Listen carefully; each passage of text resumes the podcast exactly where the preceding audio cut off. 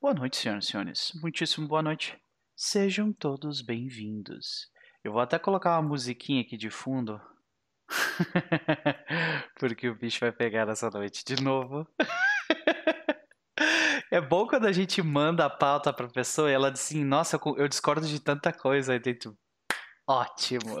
Acontece. Acontece. Pode crer, pode crer. Assim que é bom, assim que o papo funciona, assim que é bom. Uhum. Vou botar aquela, aquele jazzinho de fundo aqui. Tu não vai ouvir, mas ah, a live e eu vamos ouvir. A não ser que, eu, se tu quiser, eu te mando o arquivo aqui, mas tranquilo. Tá tranquilo. É, beleza. Boa noite, Fafnir. Boa noite, DM, eh, DM Clown. Estamos reunidos neste, nesta quarta-feira, às 20 horas, para conversarmos um pouco sobre Pathfinder. Nesta que é a repetição de uma conversa que a gente teve há um ano atrás, um ano e um mês atrás, quando ah, o Pathfinder segunda edição estava prestes a sair. Né?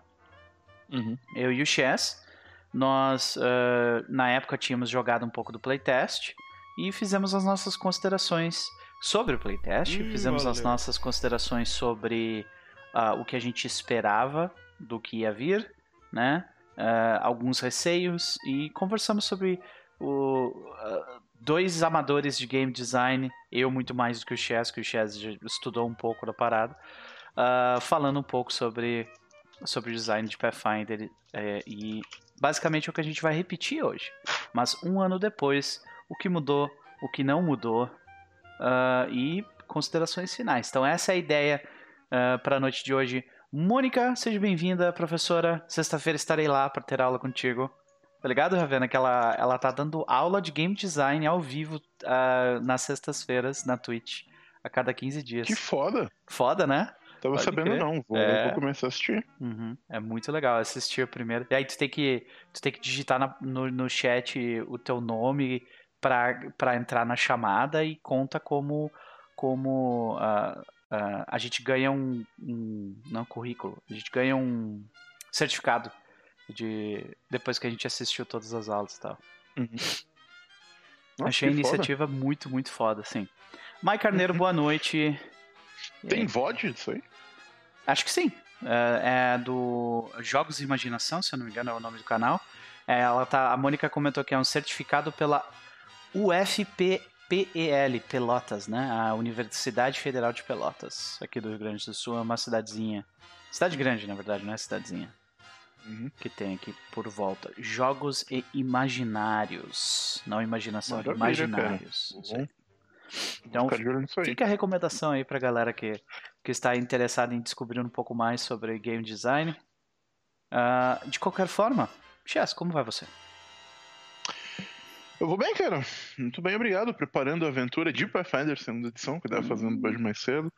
A gente vai começar em breve lá no TR, escolhendo música, vendo encontro, é, nerfando monstro, porque senão ia matar o grupo com certeza.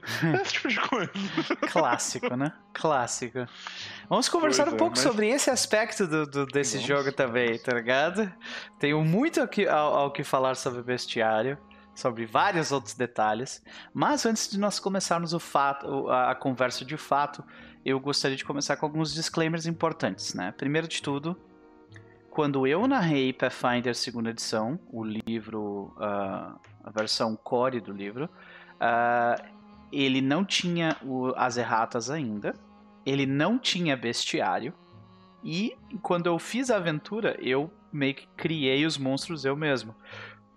Então, as criaturas que, que eu utilizei em grande parte da aventura quando eu narrei, elas eram criaturas da, da, da minha criação e não exatamente criaturas como a Paizo pensou pro jogo, né? E mas basicamente, eu eh, depois do, de ter narrado o playtest, duas aventuras do playtest, eu ah, narrei quatro one shots, que foi o Arena, o Arena de testes aqui no canal, e no Perdidos no Play eu narrei uma campanha de 11, 11 ou 12 sessões, que não tinha bestiário ainda na época, não foi uma loucura. Então, levem isso em consideração, especialmente essa parte do, do, do bestiário. Eu só fui ter experiência como narrador com, ah, com o bestiário, tipo, nos dois últimos episódios. Né? Alter dos Mundos dizendo: Vim aqui só pra dizer, sou contra esse negócio de Pathfinder. Vai ter Pathfinder sim, Cas! Vai ter Pathfinder sim, Vai ter Pathfinder sim, Cas. Olha aqui, ó. Esse, esse, é, toda esse, essa produção aqui com aquele dragão sacando bola de fogo. As pessoas gostam, Cas. Por que, que tu é do contra? Por que você é contra a felicidade alheia? Me explica. Porque, por que você é contra a diversão? É, é. Essa é a pergunta. Por que você é contra o RPG? Hum? Mas de qualquer forma. De qualquer forma. Esse é o primeiro disclaimer. O segundo é que uh, o que nós estamos falando aqui nessa noite é apenas a nossa opinião. Uh, a gente vai levantar alguns pontos aqui que vão ser fatos, mas uh, de forma geral essa é apenas a nossa opinião. E nós não somos de forma alguma especiali especialistas no sistema, né? Eu especialmente não sou. No máximo, eu sou um entusiasta. O Chaz aí já, né, já acho que já tá começando a passar do entusiasta já, tá ligado? Depois, quando é que a gente considera que uma pessoa fez um, um, um, fez uma série de vídeos de quase 15 horas sobre o sistema explicando ele? A gente pode considerar que é mais do que um entusiasta, né? Hum, valeu. Opa! Não vou negar. Ah. Mas não sou tão especialista assim. É, é, é. Uma, uma, coisa, inclusive, que eu pretendo é, mudar é que eu, eu li, e, e acho que é importante falar isso. Eu li o Pathfinder, eu fiz os vídeos de 15 horas, aí eu fiquei quase uns seis meses é, é, sem jogar ou mestrar RPG, né? Eu, eu, dei uma afastada um pouco aí. E aí eu voltei é, mestrando Fall Plaguestone lá no teatro. E nesses seis meses eu esqueci muita coisa, não reli, não tive a prática de manter o livro ali na mão. Uhum. É, eu consultava algumas coisas, o chat ajudou muito, mas eu errei muito também. É, pro Agents of Edgewatch, por exemplo, já não. Eu, tô, eu voltei a estudar o livro, voltei a, a, tentar internalizar alguns sistemas, especialmente aqueles que eu vi que, que são usados com mais frequência, porque às vezes um detalhe como mudar ou não a iniciativa de alguém quando esse alguém é derrubado em combate, muda completamente o rumo de uma história. Então, é importante prestar esse tipo de, de, atenção. Mas enfim, queria uhum. comentar. Eu só queria, eu só queria também levantar um comentário, um, um, um, comentário que levantou uma informação muito importante no chat, que foi o Wilson dizendo boa noite, pessoas bonitas que vão falar de um jogo que não chega aos pés da beleza de vocês. Muito obrigado. Muito obrigado, Edson. Muito obrigado. Você precisa de óculos, não é? Eu estava precisando desse elogio. Eu aceito esse elogio. Muito obrigado. Uh, eu, tenho, eu tenho problemas em receber elogios, mas obrigado. então, cara, PF2 é amor demais. Eu concordo. É muito, muito bom. Né? E, e o terceiro disclaimer aqui é que nem eu e nem o Chess estamos sendo pagos para fazer isso aqui. Ok? Pois é. Não estamos ganhando dinheiro de Danny Warder, da paz, de nem ninguém. Exato. Nem um centavo. Na verdade, a gente. Preferia que fosse nem um dólar. Né? Enfim, né? Exato. Mas a, a, questão, aliás, acho que a, é, a, gente poderia considerar que de alguma forma a gente perdeu dinheiro. Não ganhou, né? Várias, muito mais de alguma forma, em é, muitas formas é, também. É, concordo plenamente. Então. Pois é. Beleza. Uh, então, senhoras e senhores, olha só, o, o, o Kurt falando que tá doido para ver os vezes do Oeste em Pathfinder 2. Eu sinto te informar, velho, que tu não vai ver isso acontecer. Porque, infelizmente, os Vezes do Oeste vão acabar na terceira temporada e, e acabou a, a, campanha e vai ser em Pathfinder 1. Tá. Mas beleza. A gente, a gente não tem muito tempo, adoraria ficar respondendo o chat o tempo inteiro. Mas a gente vai parar de vez em quando para ler alguns comentários. Claro. Mas de forma geral, a gente vai focar na nossa conversa. E a primeira grande diferença entre a última vez que a gente conversou, Sr. Chess, e essa, Dr. Chess, hum. é que dessa vez eu joguei Pathfinder 1 e Pathfinder 2. Eu joguei finalmente Pathfinder, não só narrei. E eu devo te agradecer e agradecer ao Wilton, marido da, da Eve, por me ajudarem nisso. Eu finalmente joguei Pathfinder. E faz uma bela uma diferença, cara, essa perspectiva de, de jogador, né? Uh, e mudou alguma coisa para ti de lá para cá, no sentido de, de experiência? Ah, com certeza. É, eu de lá pra cá, eu tive a oportunidade de jogar um pouquinho de Pathfinder primeira edição de novo, né? Relembrar algum, algumas coisas. Uhum. Eu mestrei bastante Pathfinder segunda edição. Joguei muito menos do que eu gostaria, mas ainda assim. É tive alguma oportunidade nesse sentido, mas eu mestrei é, uma campanha, uma campanha não, uma aventura não muito longa, mas que pega aí, sei lá, quatro níveis de aventura, deram aí umas 12, 13 sessões, mais ou menos, é, e tive oportunidade de ler muito mais, muito mais material publicado. É, eu diria que talvez a única experiência que me falta e que seria útil para uma conversa como essa teria sido jogar ou mestrar é, para um grupo de nível mais alto. Uhum. É uma coisa que eu não tive a oportunidade de fazer, então é, fico devendo essa. É, nessa parte eu, eu, sou obrigado a admitir, admitir o mesmo. Eu não narrei para personagens acima do nível 4.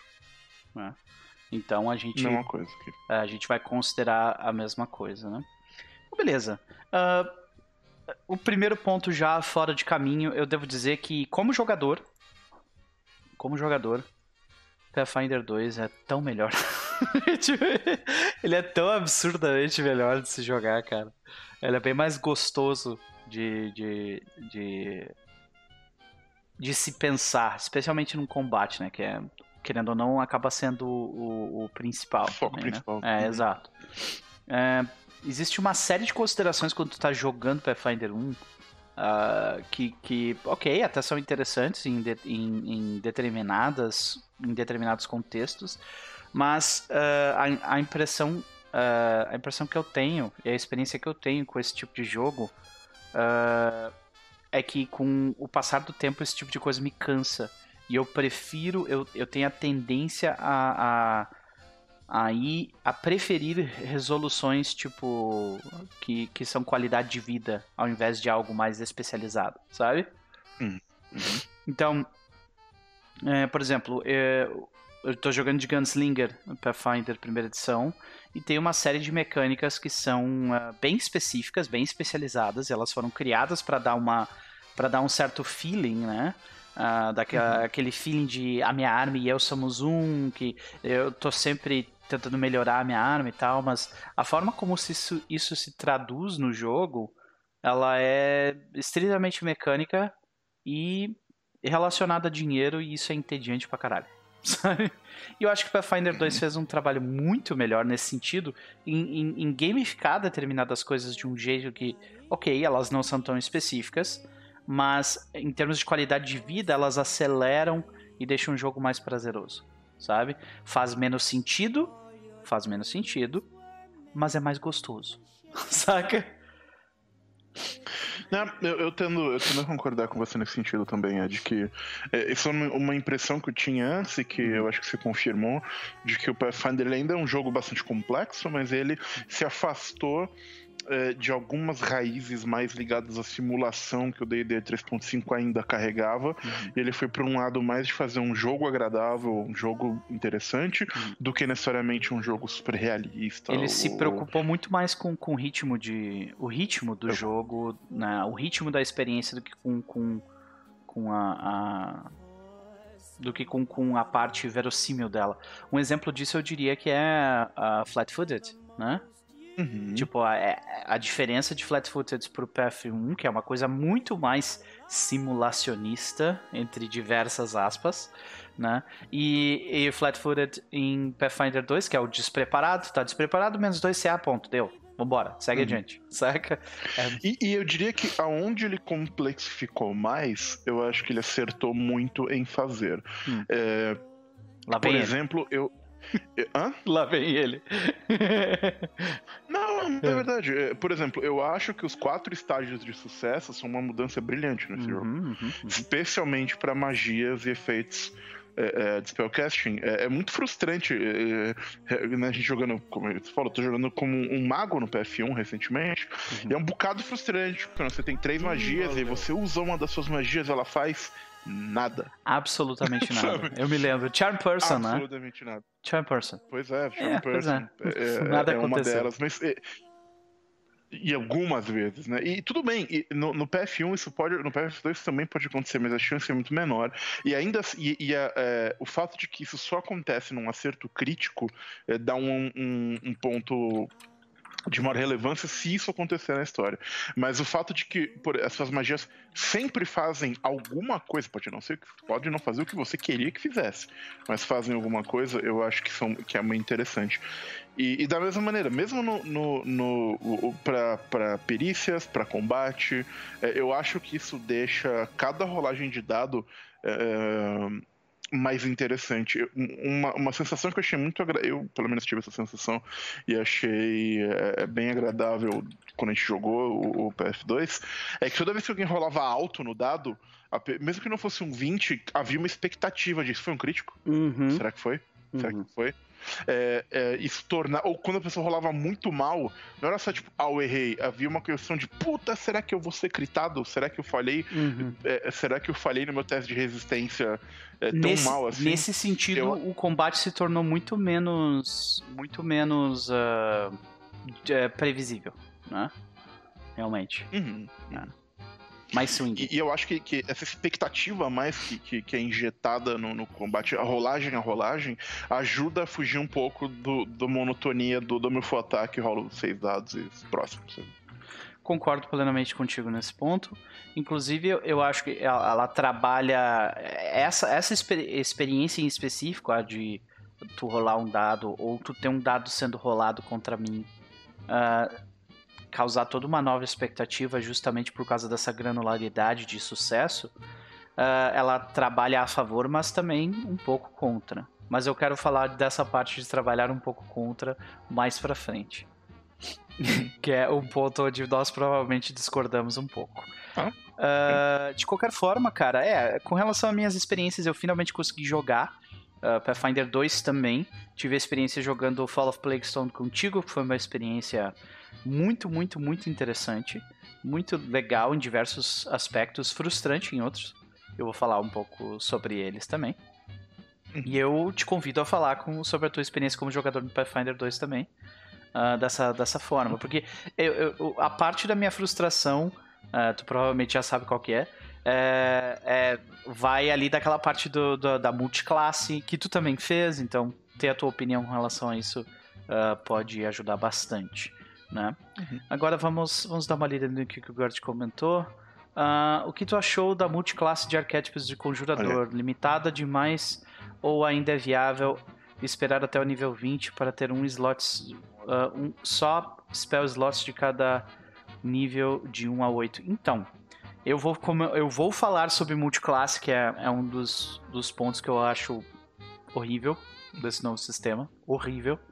E, e não é tipo assim, é horrível em comparação ao PF1. Não, foda-se o PF1. O PF2 é, é, é, a nova. É o novo meta, tá? É, é o que a gente está conversando. Hum, valeu. Então, é, eu, eu, tenho, eu tenho grandes problemas com, com esse modelo. Eu entendo por que, que ele foi feito dessa forma. Mas eu, eu, eu acho que existe em algum lugar uh, em algum universo alguma versão um pouco melhor do que aquela. Mas eu vou falar um pouco sobre isso. É, não, você me dá um segundo, porque tocou a minha campainha, eu não estava esperando por isso, eu não faço ideia de quem seja. Tudo bem, tudo bem. Então eu vou falando com o chat aqui enquanto isso, vai lá. Tá, uhum. Só um instante. Tranquilo. Pessoal, tenho jogado Pathfinder 2, o, o uh, Tarostar comentou, né? Tenho jogado Pathfinder 2 desde que lançaram e adoro. Amo mestrar, adoro os traços de armas, adoro a parte de alquimia e finalmente amo a parte de furtividade. Cara, eu gosto bastante. Uh, também gostei muito de narrar, gostei muito de jogar. Eu adoro os traços de magias também. De magias não, desculpa, de armas. Eu acho eles excepcionais. Muito, muito, muito bons. Uh, a alquimia eu acho realmente muito legal também. Única coisa que eu tenho uh, ressalva é com relação à classe do alquimista, que ele, que ele, ele tá meio uh, é, é, tipo, a única opção viável parece que no, no, no, no primeiro nível é tu ser bombardeiro, sabe? É aquele talento de um bombardeiro é bom demais. Quick Bomber, né? Aquele que tu consegue pegar duas bombas. Por isso que tô aqui para ouvir as críticas. Pode crer, é isso aí, cara. Eu vou falar mal um pouco também. eu joguei com aqueles baralhos e torna o jogo muito mais tenso. dá um cagaço em falha crítica que com as cartas é quando tiram. Então, Jean Andrade comentou isso aí. Cara, uh, tu jogou uma campanha longa com essas cartas ou tu jogou, um, tu jogou um jogo mais curto? Porque a impressão que eu tenho, primeiro, é a impressão da minha cabeça mesmo. Eu nunca, nunca pensei, nunca joguei com, com essas cartas para ter certeza, né? Então por isso estou te perguntando. A impressão que eu tenho é que se tu jogar com essas cartas de, de falha crítica e acerto crítico, tu acaba, tu acaba fazendo com que ao longo prazo teu personagem fique tipo todo deformado, tipo perde braço, coisa assim, saca? É, se tu puder dividir um pouco da tua experiência com relação a isso, eu acho muito legal. Uh, Tarostar comentou: muita coisa de multiclasse ficou nerfada, mas as classes puras são boas. Sim, as classes puras são excelentes. A única questão é que, tirando acho que um, uma ou duas opções, multiclasse é uma opção pior, ponto final, sabe? E eu acho que não, não precisava ser assim, saca? Boa noite, sou Juan. Boa noite. Evelyn comentou que adora os baralhos. Dá pra suar de medo. É, pois é. Fafnir comentou: Eu tô jogando desde o lançamento, adoro o sistema, com exceção de multiclasse. Eu tenho a mesma opinião. Eu tenho mais algumas ressalvas com relação a algumas outras coisas do sistema, que eu vou continuar comentando assim que o, que o Chaz voltar. Uh, a Evelyn comentou: Alquimista, você precisa ser uma, muito estratégico. É, um pouco disso, mas o, o problema que eu tenho com o, alquimista de primeiro nível é que se ele não pega Quick Bomber, ele as outras opções elas não são tão boas quanto, sabe? E, e parece que tu é obrigado a pegar Quick Bomber, senão tu gasta muita ação para ficar pegando bomba, saca? É, vamos ver, o, o Uncolled comentou Vamos fomentar a discórdia e comparar com os outros D20? Possivelmente, sim, possivelmente. Jean Andrade, aventura curta, ok. É, então, uh, a Evelyn comentou: eu joguei com as várias cartas APs. E aí, como é que foi a tua experiência, Evelyn, com essas cartas? Elas fizeram essa, essa parada que eu tenho a impressão de que elas fazem, que a longo prazo teu personagem fica todo arrebentado? O Spopoki tá aí. E aí, Spopoki, beleza? É, eu tenho problema com os primeiros talentos de alquimista, porque são tipo: ah, temos que. Temos aqui uma de bombardeiro e um de bombardeiro. E tem esse de identificar mais rápido as poções. E bombardeiro. Sim, bombardeiro acaba sendo melhor, saca? E você vai jogar uh, no RV. Ah, ok. Pode crer. Não entendi essa mensagem, desculpa. Uh, DM Clown comenta. Acho que eu seria feliz jogando com Goblin Quick Bomber pela primeira vez. Cara, é, é um arquétipo bem interessante de se jogar, bem clássico de, da, do nosso imaginário do Goblin, né? um Goblin que gosta de explodir coisas. Acho que seria interessante mesmo de se explorar. É, mais poder pra ti, se for fazer um personagem desse. Uh, Tarostar comenta: combate sempre é tenso. É, eu ia te dizer que na minha experiência o combate é tenso independentemente das cartas, saca? O Sorro comentou: vai rolar um TPK no sábado? Uh, pouco provável. Viu, Sou, viu? Eu acho pouco provável vocês terem TPK na próxima sessão. Porque é uma sessão onde, onde vai ter mais acontecimentos relacionados às facções e ao mundo e tal. Então, vocês podem morrer? Pode, mas só se vocês fizerem muita merda. Wilson comenta: Quando você faz muita coisa, tu deixa a desejar em algo. Aquele chavão que vai como uma luva no multiclasse. Uh, concordo, concordo. E o meu problema é que, por exemplo, assim, ó, no caso do meu personagem. Oi. Opa, voltamos. Desculpa, estava... gente, perdão, mil perdões. Aqui a minha vizinha é uma velhinha de tipo 400 anos. Uhum. E aí ela tava, tava precisando de uma ajuda e eu me senti claro. muito, muito mal em não ajudar uma velhinha de 400 anos. Então, tranquilo, tranquilo. Estamos é... juntos aqui mais uma vez. Vamos voltar ao assunto. Perdão pela demora. estamos bem, estamos bem. Ok, então vamos começar. Eu preciso começar admitindo um erro meu, tá? Porque eu fiz esse comentário na primeira vez que a gente conversou, Chess. Eu uhum. estava errado sobre a distribuição de informações no livro. Ele é bonito, o livro é lindo. Ele, ele, ele tem uma, uma boa leitura quando tu lê assim de cabo a rabo. Uhum. Mas, como um livro de referência, ele te deixa muito na mão. Eu concordo absolutamente com você. É. Em número, gênero e grau. Não, É. tem, não fosse a internet, arquivos, archives of net, esse tipo de coisa, É. ia ser complicado, porque ele é um livro de referência ruim. É, eu As entendo. informações, Pode falar. as informações não estão no lugar que você imagina que elas estariam. Uhum. É, tem esse que acho que é o problema mais grave, que é tipo muitas vezes uma informação que deveria estar abaixo de um de um de um de um heading ah, não tá e tá num outro e não faz sentido nenhum, saca? Ah, mas o, o principal pra mim é que tipo que é uma parada meio que inevitável é o livro tem 620 páginas e se eles fossem Uhum. fazer ah, distribuindo as informações distribuindo as informações tipo Eu vou, eu vou dar um exemplo disso, né? Tu pega. Eu tô falando do, Core Rulebook, mas, por exemplo, pega o bestiário. Se tu fosse colocar. Internet deu uma osciladinha e eu caí, perdão. Mas respondendo a pergunta do Max Cadmus, ah, exemplos, eu não consigo pensar de cabeça agora aqui, mas é, não deve ser muito difícil de encontrar, especialmente na parte de traits. Vocês estão me ouvindo? Uhum. Tá, beleza. Ah, na, na parte de traits ali a gente pode encontrar ah, muitas vezes que ah, eles estão em posições tenho- em lugares diferentes. Pode falar. Tem um exemplo específico que eu acho muito bom. Uhum. Vamos supor que você queira saber como é que funciona a regra para você craftar um item mágico, por exemplo. Uhum. É, essa regra não está na parte de magia, Uhum. ela não está na perícia crafting, ela não está. que são lugares onde você imediatamente Uhum. pensaria em procurar. Ela está numa tabela que diz quanto dinheiro você ganha com profissões, porque essa mesma, esse mesmo cálculo é usado para você saber quanto é, você consegue gerar de avanço no crafting de um item mágico, por exemplo. Saquei, saquei. Então é uma informação bem pouco intuitiva de achar. É, isso é um exemplo, mas existem. é, Sério, existem centenas.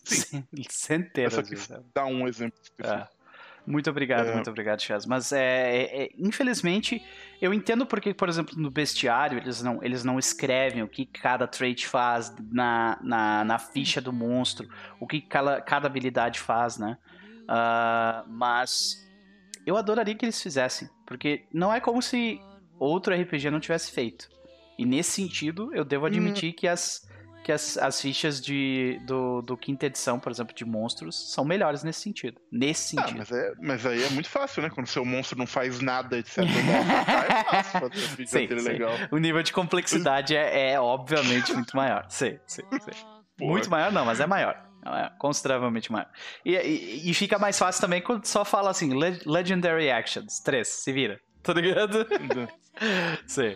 Mas, mas, é, é, isso, mas isso eu concordo com você. Isso gerou um hábito que eu não tinha, que eu não costumava ter é, quando eu mestrava D&D, por exemplo, que é agora sempre que eu vou preparar uma parte da minha, da minha preparação para para as aventuras é pegar o, o pegar o monstro e ler tudo que ele faz e os traits que ele faz. É. É me informar com as coisas que não estão imediatamente óbvias na, É, na ficha dele. Al- E, e algumas que você acaba decorando com o uso, mas Uhum. acabou virando um passo a mais na Sim. preparação. Por exemplo, uma coisa que acontece muito é no bestiário quando tem, tipo, vários, várias versões diferentes de um, de um mesmo inimigo. Por exemplo, Kobold. Aí tem o Kobold Priest, Kobold ah, Warrior, né? E assim por diante. Eles, na descrição do Kobold, eles colocam ali, tipo, se ele tem veneno, alguma habilidade especial. E daí na ficha dele lá embaixo, ele, vai, ele faz, faz menção àquele veneno lá em cima. Só que, cara, se tu tá ali na correria, tu abre o livro do bestiário, tu vai só pe... tu vai só pelo stat block, saca? Então tu não vai lembrar assim, puta, agora tem que ir lá em cima onde tá a descrição do Cobalt da habilidade. De... E daí eu tenho que calcular na minha cabeça, tá, mas esse é um Cobalt Warrior, então é a versão 2 desse veneno, não é a versão 1, saca? É um, é um negócio meio, meio complicado, assim. Eu achei demais pra mim, né? Olha assim, o. o, o- É. o- Pô, muito obrigado, cara. Valeu. Pode crer. Então, gente, só avisando que eu tô meio doente, então meu timing hoje pra conversa tá meio estranho, tá? eu peço desculpas por isso. Mas de qualquer forma, você tem mais alguma coisa a falar a respeito disso? É, organização. Tem algumas. Eu Uhum. acho que, assim, eu entendo é, é, de um lado, eu consigo entender de onde isso foi feito. O próprio Jason Bauman, ele falava que o, o, PF, o manual, o, o livro core do PF1 foi feito para ser um manual de referência. Eles imaginavam que quem ia jogar Pathfinder já jogava RPG, ele não se preocupava em ensinar a jogar RPG, ele era um grande manual de referência. Tanto que você vai ler o, o, o livro do PF1, ele parece um manual de geladeira de fantasia medieval. Uhum. Mas ele funciona muito bem como manual de fantasia medieval. E no PF2 eles teve, tiveram uma preocupação em fazer o livro core ser é, um, algo que uma pessoa que nunca jogou RPG consegue ler e aprender e, e, entender. Eu acho que nesse aspecto ele de fato fez um grande avanço. Ele é um livro mais gostoso de ler, a leitura flui melhor, a informação está colocada de maneira mais interessante do ponto A ao ponto B. Mas talvez eles tiveram que sacrificar a qualidade do manual de geladeira para isso, por assim uhum, dizer. Uhum. Eu, eu, acho que é uma questão de escolhas e pro tipo de jogador que eu sou, eu preferia o manual de geladeira. É. É, eu não duvidaria que eventualmente no futuro eles já fizeram isso antes. Aliás, o D&D fez isso. O Pathfinder eu acho que fez também, que é lançar um livro só com as regras condensadas. Ah, sim. O D&D o D&D o D&D quarta edição tinha um livro assim que era tipo livro de cabeceira para mim, sabe? Uhum. Tirava todo o fluff, tirava todo o Antes de dormir ele ia lá e lia uma página. Exatamente, ah, funciona aqui. Ataque em burst, sei lá. É, então, o. E, bom, tem as ferramentas digitais que ajudam muito nesse sentido, é. né? Se, se tiver um celular na mão, alguma coisa assim, às vezes é muito mais rápido você consultar o Archives of Natchez, né? Que é a SRD do Pathfinder, uhum. do que o próprio livro. É, uh, isso é algo que até a Ivy acabou de comentar, né? Vocês não acham que essa organização de Start Block seria já pensando em versões digitais do material? Talvez, mas eu acho que eu não, eu não. Se foi, é um erro, porque o também. livro não. O livro não é feito para ser. Ele, é, ele ainda é feito para você jogar na mesa e isso tem, isso tem atendido. Eu acho que a, a questão dos stat blocks é meramente por, por espaço, para eles poderem pôr uhum. mais monstros em menos páginas. Não. Essa é preocupação que sempre que eu vejo designers falando, por exemplo, eu tô lendo o, o APG, que acabou de sair e que eu acho que vai ser interessante pra gente falar dele mais pra frente na nossa conversa. É, e ele, quando você vai ler os archetypes, especialmente, vários deles falam: ó, você tem acesso a tais feats de guerreiro. Ele uhum. lista os feats para ver quais são, tipo, o que eles fazem. Veja o guerreiro página tal. E um designer do jogo falou que se eles não tivessem feito isso, eles iam ter que diminuir em quase 40% a quantidade de archetypes que tem no livro, porque eles iam reimprimir uma quantidade enorme de material é, sem necessidade, em último caso. Dá um pouquinho mais de trabalho, mas enfim, você ganha mais conteúdo por página, né? Então eu acho que acaba é. dando um. Ba... Mesma coisa, o bestiário. Talvez o stat block não seja tão completo, mas tem muito monstro por parte. Tem muito, muito monstro e os monstros fazem coisas complexas e interessantes. Sim, então, sim, realmente. eu acho que tem um trade-off aí. Tem um, tem um, um, um trade-off, sim, mas eu queria ler a, a, experiência do Nosferatu que ele acabou de comentar, que é jogar em plataformas realmente facilita muito, mas quando você vai jogar na mesa, esse excesso de informações complica a execução. Foi o que eu senti quando joguei presencialmente. Opa, até tomou uma água aqui. Então, cara, é, eu não tenho essa experiência de jogar presencial Pathfinder segunda edição e sinceramente eu acho que é um jogo tão complexo que eu nem teria vontade de jogar presencialmente. Só que hoje em é, dia. É, não acho que é tão, acho que é tão complexo assim. Não, não, não. É, não, não, acho que é tanto assim também. Uhum. Não, não tô dizendo que é super complexo. Tô dizendo que para mim, especificamente, eu não, não teria uhum. vontade de jogar presencialmente esse jogo. Eu jogaria outra ah, não, coisa. É que, assim, é, eu, eu entendo essa, essa afirmação. Tem jogos que eu também não faria. É. Mas eu. Então, beleza. Uh, então, cara, o, o, o Toros, Tarostar comentou: APG está muito bom e o Game Mastery Guide está maravilhoso. Eu ainda não completei minha leitura de nenhum dos dois, eu só passei o olho neles. O Chess conseguiu ler eles? É, o Game Master Guide quase inteiro, o IPG, eu li pontos específicos, ainda tô passando a minha leitura por ele, porque ele acabou de sair. Uhum. É, mas eu acho que vale a pena. Você quer falar deles agora já? Ou... Uh, podemos, talvez, se talvez... tu quiser. Uhum. Eu não sei, porque eu acho que o IP, os dois respondem muita coisa do que a gente vai falar aqui. Então vamos lá. É, porque são materiais relativamente no, são materiais novos. Uhum. É, então vamos talvez deixar ele pro final. E aí, quem sabe numa, a gente eventualmente fazer uma conversa do ano 2. a gente fala como eles Daqui a um ano. influenciaram o jogo. É, com a quantidade então... de livro que elas lançam, né? Uh, a paz lança, a gente vai ser obrigado a fazer isso mesmo. Daqui a um ano. tá, mas eu, tô, eu já tô com eles separados aqui. Eu tô com o Game Master Guide, o APG, porque eu queria falar sobre eles também. Mas beleza, vamos voltar ali então. Uh, acho que a gente falou bastante já sobre essa parte especificamente, né? Das informações do hum. livro. Ele é lindo, o livro é lindo, gente. O jogo é maravilhoso. De novo, eu provavelmente, durante essa conversa, eu vou ser tipo o, o advogado diabo, tá? Eu vou falar um monte de coisa que não necessariamente eu concordo, mas eu tô levantando justamente porque eu quero discutir elas, sabe? São problemas que foram levantados para mim, que eu notei, mas que talvez seja talvez seja algo que eu considero ou não, tá? Então uhum. nós vamos para o nosso terceiro ponto. Uh, essa nova essa nova economia de ações é rei. É absolutamente brilhante. É absolutamente maravilhosa absolutamente maravilhosa. E eu diria mais, provavelmente ela vai ser copiada por por D&Ds no futuro. Eu espero que sim, porque é uma tecnologia de game design muito boa, que eu não gostaria de, de ver é, é, se perder de nenhuma maneira. Eu acho que isso é, é, é bastante superior ao que nós temos no, no no mercado em, em concorrente, sabe? Uhum. É, é, muito boa. A gente... Mas vou falar por quê. É Sim, claro, mas de qualquer forma, assim, é, é, era algo que a gente já, já estava. A gente já estava meio que, ah, ok, eu acho que vai ser muito bom, eu acho que vai ser muito bom na primeira uhum. vez que a gente conversou. E, cara, tipo, a, pra mim atendeu 100%, talvez até mais do que eu esperava. Eu ainda acho que, que, que, que tem ali um, um, detalhezinho, mas não é relacionado especificamente à, à, economia de ações, é mais relacionado a, tipo, a matemática do sistema, que eu quero falar um pouco depois. Mas vamos falar por que, que ele é bom, né? Porque na, na primeira conversa que a gente teve, a gente falou sobre algumas, alguns medos que a gente tinha com relação a isso. Por que, que ele é bom? Senhoras e senhores, seu personagem tem três ações. É muito mais simples de entender do que ação bônus, ação rápida, ação livre, ação blá blá blá, e assim vai indo, com sete, sete tipos diferentes de ação. É simples. Ação, hum. tu tem três ações, uma reação e ações eh, livres infinitas. É isso que tu tem por turno, independentemente de quem tu é. Essa é a ideia. Outra coisa é que ela reflete, na, no, ela reflete no sistema de magia todas as magias agora. Uhum. Ca cada, uh, cada elemento da magia, cada. Componente. Componente, obrigado. Cada componente da magia, ele uh, corresponde a uma ação. Então vão ter. Então tem todo um jogo estratégico uh, em tu ser um conjurador no Pathfinder segunda edição.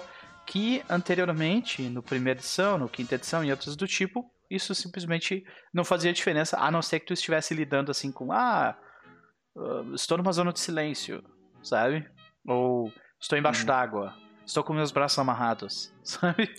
Então agora não, agora os componentes fazem toda a diferença sempre. É, eu acho que é uma questão bem interessante.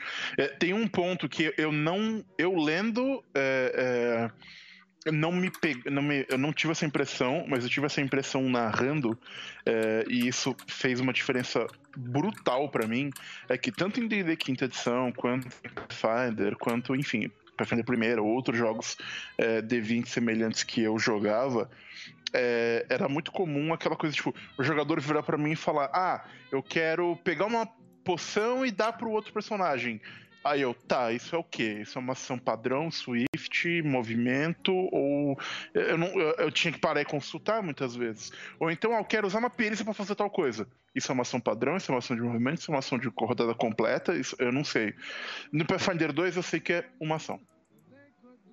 É, com raríssimas exceções, que são ações específicas que consomem mais de uma, mas eu, eu, eu, como mestre, eu tô muito confortável em chutar que é uma ação, porque uhum. eu provavelmente estou certo. Uhum. Então isso facilita muito a minha vida é, é, na hora de, de conduzir o jogo, sabe? É, o jogador virar para mim e falar: quero fazer tal coisa com tal perícia. Muito provavelmente é uma ação.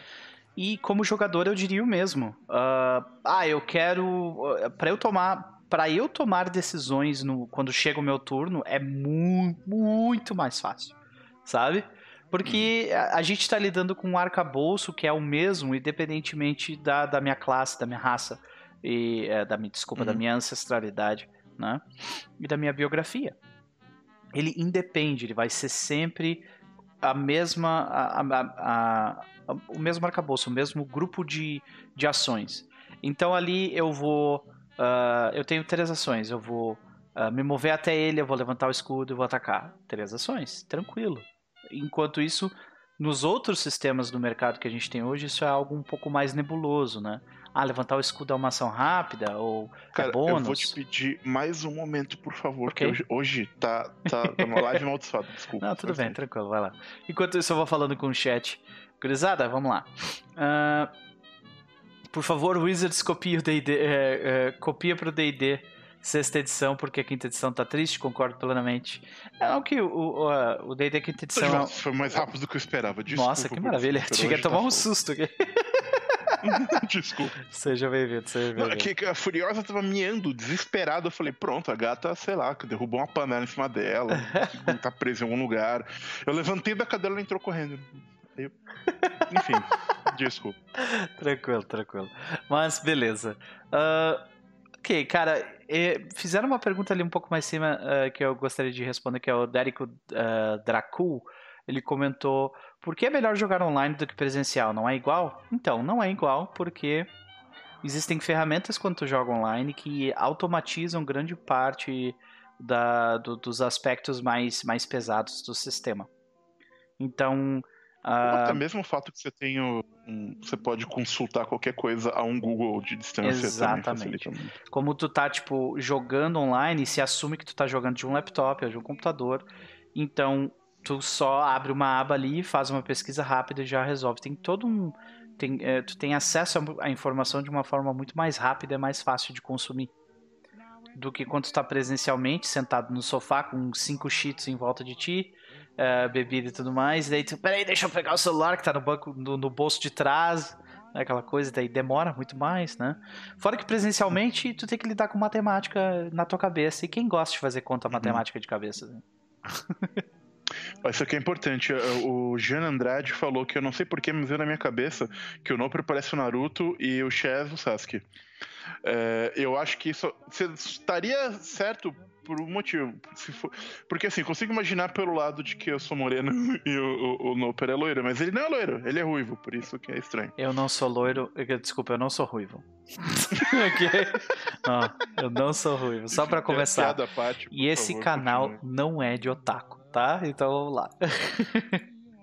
otaku não é bem-vindo aqui. É sim, é sim, é sim fica, fica. Ai, beleza. Fica aqui martelando. Beleza. Então, cara, a economia de ações é absurda, ela é maravilhosa, porém eu ainda tenho medo de uma coisa em específico, tá? Isso é relacionado a, a não necessariamente é a, a, a, a economia de ação não é quem causa esse problema, mas ela exacerba esse problema, que é o seguinte. Eu achava que Uh, com Pathfinder 2, os personagens iam ter mais vida e com isso não ia ter aquela coisa de em um turno blum, derruba um cara, sabe? Mas isso não se provou correto. Quando eu joguei minha aventura da. da quando eu narrei a aventura da, uh, da múmia criança lá, nos combates, nos três últimos combates que eu utilizei criaturas do bestiário. Cara, era uma rodada, eu derrubava um. Era garantido. Garantido. E quando eu joguei contigo, a gente só não caía por milagres ou caía, saca? Então, no final das contas, eu acho que tipo o problema não é não é causado pelo, pelo, pelo fato dos, dos personagens terem é, três ações, mas os monstros a, tipo, a progressão de ataque dos monstros parece estar um pouquinho, saca? Tipo, alta demais, assim, saca? Não sei se é uma impressão que tu tem também. Então, isso, isso é uma coisa que eu tenho um pouco de dificuldade para medir ainda, uhum. apesar da experiência que a gente teve. É, primeiro, a gente jogou com, só com personagens de relativo baixo nível, é, numa aventura que estava notoriamente overtuned, né? Os, uhum. os monstros são notoriamente é, é, é, fortes, e ainda assim vocês conseguiram. E nós estávamos com uma party no nosso jogo é, significativamente não otimizada. É, não todo mundo, nem todos os jogadores, mas estava. Isso é inclusive uma crítica que eu tenho às aventuras prontas do Pathfinder segunda edição, seja o Adventure Path, sejam as aventuras publicadas, é que eu não sei se elas são feitas pensadas num público muito hardcore de Pathfinder, eu não sei exatamente qual é o motivo, mas elas exigem um nível de maestria de sistema e de é, é, otimização de personagem que eu para que ela seja só difícil, sabe? Pra que ela não seja. É, não, não tipo, existe, tipo, eu... uma curva, saca? Que vai, tipo assim, lentamente subindo e tal. Não, é tipo assim. Tu, tu, tu anda dois passos para fora da vila e tem um urso que quase te wipa, tá ligado? Tipo, pá! Já instantaneamente mortal, sabe? É, então, eu, eu acho que é um elemento, é um elemento que, que é, assim, é, é, é, é, bom dizer assim, eu ainda acho é, é, vamos colocar em perspectiva. Uhum. Eu prefiro, o, já que teve gente que pediu pra gente fazer esse tipo de comparação, uhum. eu prefiro o que o Pathfinder 2 está fazendo até agora do que eu tive em relação ao 1 ou ao D&D quinta, porque no D&D quinta, depois do segundo nível, não existe desafio, você sempre ganha. tipo, o jogo se torna boring. Okay. Mas é, velho, tipo, tanto que as pessoas, você vai entrar em, você entra em qualquer fórum de, de otimização de personagem, tipo de coisa, o pessoal não faz muito compa D&D porque é uma coisa meio, tipo, win more, sabe? Eu tô, tipo, uhum ganhando mais. Quando... Tipo, pra que, que tu, quer, tu quer transformar a experiência do mestre numa coisa tão pior? Sabe? Que é isso que tu tá fazendo, basicamente, saca? Tu tá pois é. arruinando é. com a vida do mestre. Pois é, então é um elemento que, que eu acho que essa dificuldade ela acaba, ela acaba é, trazendo um, um, um elemento para o jogo. Eu diria que se você for jogar as aventuras publicadas, todas que eu li até agora, elas são difíceis. Elas exigem uma party equilibrada, de, pre de preferência com personagens que são otimizados dentro das suas, é, das suas características e com. E, e, de certa forma exige um certo traquejo de jogador que você ganha com o tempo. E que, por exemplo, quando a gente jogou o, o Fall of Plaguestone, eu vi que no final vocês estavam jogando bem melhor do que no começo. O que facilitou é, é, algumas coisas. Tipo, ah, foi só na... Ajudou também o chat gritando com a gente, tipo, cara, usa manobra, derruba o cara, pelo amor de Deus, vocês vão morrer, usa? Poção, é, exato. Negócio, Faz alguma coisa é, que não é, é atacar. é complicado, cara. É complicado. Mas eu, eu. Essa é uma impressão que eu tenho de que o, o, a progressão do ataque do monstro é muito maior do que a progressão, por exemplo, da CA do, dos. Eu não tenho certeza, porque. Eh, então, aí que tá. Eu não tenho. Eu, novamente, eu não tenho certeza sobre isso. É difícil afirmar. É, é, é nesse aspecto, porque eu não vi um personagem otimizado para isso ainda. Eu não vi um é. personagem é. que foi feito Tipo assim, eu vou fazer um nisso. tanque. Eu vou fazer um tanque e eu não Exato. quero ser atingido uma vez, saca?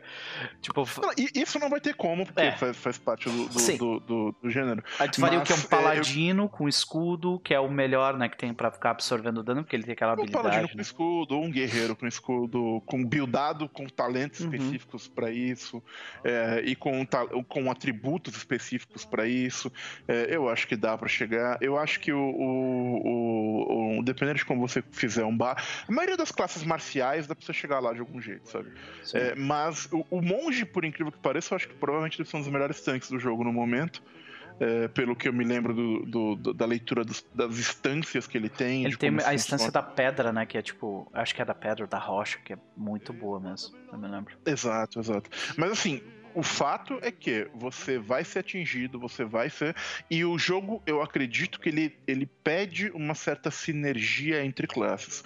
Eu diria que a, a sensação uhum. que eu tive é que um combate muito difícil fica e isso era verdade no Pathfinder 1 também. Ele é verdade em qualquer D20, uhum. menos o DD500 porque tudo é fácil. Mas que é se o, antes do combate o grupo se prepara para castar uma magia, levantar um, sabe, conjura um, um Barskin, conjura um, a gente viu isso, uma magia de proteção contra elementos, conjura um, um é, você ganha um, um edge no combate. Da mesma uhum. maneira, se você usa táticas que são comuns em, em mas como scouting é, é, você precisa mandar alguém na frente tentar ter uma noção de quais são as ameaças se preparar de acordo é, se você tem esse cuidado, eu acho que o jogo facilita. É, então, eu, eu acho que Pathfinder é um jogo que exige mais em termos de. Eu diria que, se você for usar. Porque isso é tudo variável do, do, do mestre, enfim. Isso varia no, nas campanhas homebrew. Mas nas campanhas é, publicadas, eu diria que, que é um jogo difícil, é um jogo desafiador, que exige bastante dos jogadores. E eu devo dizer que, sei lá, talvez depois de jogar DD por tanto tempo eu tenha ficado meio mal acostumado. Eu só indo, tipo, ah, abre a porta, mata o monstro próximo, ah. sabe? Eu, tipo, Entendi. E, e... Porque, tipo assim, a, a impressão que eu tinha. É, e esse era um grande problema do Pathfinder primeira edição, né? Que tu faz um personagem de nível 1 e, e o teu objetivo é, é sobreviver não, nível 3. não morrer até chegar no nível 3 para ganhar as habilidades realmente fodas. É. Sabe? Então, não é, então tu é, tu é drasticamente incompetente em quase tudo. Tem pouquíssimas coisas que tu realmente é capaz de fazer. E acho que isso melhorou em, em, em grande parte. Tipo, eu me sinto muito mais capaz utilizando minhas skills. Eu, é, eu, eu acho que uh, diversos talentos ajudam muito uhum. a lidar com, com situações, especialmente os talentos de perícias. Exato. Porém. Aliás, as perícias tem um mundo de, de jogo dentro das perícias que na nossa mesa de Fall Plugstone, por exemplo, ninguém usou praticamente. É. É, e coisas extremamente úteis e que poderiam ter tornado várias situações muito mais simples, sabe? Uhum. É, é, é o, o, o, número de coisas muito legais que você consegue fazer com perícias é grande. E a gente usou muito pouco quando é. a gente jogou, por exemplo. Pois é. Mas aí tem, tem o, o detalhe que é, tipo, aquela, aquela falsa impressão de que eu tive de que, porra, eu, eu, começo o jogo com muito mais vida, significa que os combates vão ter essa curva, né, um pouco mais, mais leve entre eh, eu não vou morrer com, com um turno, saca? Não, é mentira. Tipo, eu posso morrer com um turno ainda, tranquilamente, saca? É. Especialmente porque a gente, considerando as aventuras que a gente leu, eu li The Slivering, uh, eu li Fall of Plaguestone, eu li uh, Age of Ashes, tu leu uh, todas essas menos a The Slivering, eu acho, né? Ah, sim, sim. É. E tu eu leu a com o Agents. também. Que... Ah. Hã? O que, que, ele falou? Que o quinto nível de personagem é quando a coisa meio que estabiliza, quando seu personagem passa a, a, a tá, tipo, existe. Eu concordo com ele com isso. Mas sim, eu li a, a, o primeiro volume da Agents of Edgewatch também. Ah, pode crer. É, então, é, tipo, a, no, a minha experiência é de que realmente a progressão de, dos ataques dos monstros tá, tipo, bem mais alta. Do, e isso é meio triste porque possivelmente impossibilita um cara de, de fazer um tanque que consegue realmente, tipo, resistir ali na frente sem precisar de um, de um curandeiro de bolso, assim, sabe? Que vai ficar ali, tipo, 100% do tempo curando o cara. Eu não, eu, eu, eu, não consigo afirmar isso ainda. Eu, uhum. eu não acho que a matemática esteja fora, uhum. mas eu acho que você precisa de um tanque especializado. Na, na hora que eu vi um tanque especializado falhando nisso, aí eu concordo com você. Beleza. Mas eu não. Porque na minha, no meu theory crafting na minha cabeça, eu consigo ver isso funcionando, uhum. sabe? Entendi. Então é um, é um elemento que eu preciso é, é, é testar. Eu preciso ver um personagem feito para isso uhum. falhar para concluir essa mesma coisa. Mas eu Perfeito. acho Algumas pessoas no chat, inclusive, falaram que tem, que tem tanques do grupo e, e que a coisa relativamente funciona para eles. Eu o, sou o tanque do meu grupo e eu só topo no cu de isso. Bom, eu era o tanque do grupo do Fall of Plaguestone e eu passei. Eu acho que o meu personagem ele, ele ia desenvolver. Ele ia desenvolver, tipo, nojo de poção de cura, de tanto que ele bebeu, cara. Acho que ele tinha ficado vermelho de tanto que ele bebeu a poção de cura, sabe? Mas Playstone tava, tava embaçado, de fato, tá, não tá, vou negar. Sim. Não, não, eu acho que vamos torcer para que Plaguestone tenha sido, tipo, ponto fora da curva, né? Hum. De qualquer forma. Bestiário a gente já falou, né? Que era o meu quarto ponto. Uh, talvez tenha sido aventura, mas puta que pariu a quantidade de condições. Puta que pariu a quantidade de condições. Eu até brinquei enquanto a gente tava jogando uh, chess, lembra? O item indispensável do aventureiro é um pote de água. Porque não tinha um combate em que eu não pegava fogo. não tinha um é, combate. Eu entendo, é, mas eu, eu, eu, gosto, de verdade. Uhum. Porque o. Eu acho que condições é, são o, um dos principais elementos que adicionam uma camada genuinamente tática no sistema, porque eu posso é, usar a meu favor, eu posso, tanto como mestre como como jogador, eu posso me valer dessas condições para criar elementos interessantes. E se eu as conheço e domino, eu ganho bastante com isso. Mas é, eu concordo que é, é, Talvez. Eu acho que é de longe a parte mais complexa do jogo. Ah. É, o número de condições que ele tem, a, a, a, frequência com que elas aparecem, o quanto elas fazem coisas diferentes, é o tipo de material que você tem que ter a mão para consultar o tempo todo. Seja no escudo do mestre, que tem todas as condições, seja nas cartinhas de condição, seja. É, não importa qual, de qual forma, mas você precisa saber, porque vai aparecer muito o tempo todo. Eu, eu acho que certo. vale a pena, mas é uma complexidade grande. Você eu estava certo. Bastante condição e elas colocam bastante complexidade no jogo. Uhum. Eu, eu, eu, o meu veredito com relação a elas ainda tá. Eu vou manter. Eu vou manter eles tipo em off, porque eu acho que Fall of Plaguestone, porque foi uma aventura com que tinha muito alquimista, teve muito mais condições do que uma aventura uh, diferente.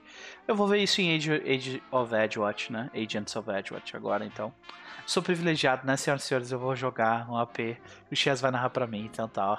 Excepcional. né? Vamos, vamos descobrir. De qualquer forma, é, o, o, meu maior problema com elas é, é, justamente, tipo, o efeito no mundo, saca? Porra, se alguém fica pegando fogo o tempo inteiro, cara, ia, alguém ia ter inventado, tipo, um item que é literalmente, tipo, uma jarra que se enche d'água toda vez que tu tá pegando fogo. E tu só, tipo, saca? Espera, espera é. sair o Ultimate Equipment, o, o, o, versão que o vale é que vai estar tá lá. É, cara, porque é demais, saca? É muita coisa. Mas é, tirando, tirando hum, esse, esse pequeno detalhe de isso que a gente ainda nem entrou nessa, porque na, no Plaguestone não tinha, mas tem um monte de condições que eu queria ter, ter visto mais e que a gente vai ver em Edgewatch, como medo, uhum. Dazed, Stunned, tem uma que eu curti, mentais. Tem uma que eu curti pra caralho que eu queria usar na nossa aventura lá que a gente jogou no PNP, que era Doomed. Ah. Doomed é muito legal. Cara, é muito massa, velho. Tipo, literalmente tu tá um passo de morrer mais próximo. Caralho, tipo, é muito bom isso saca?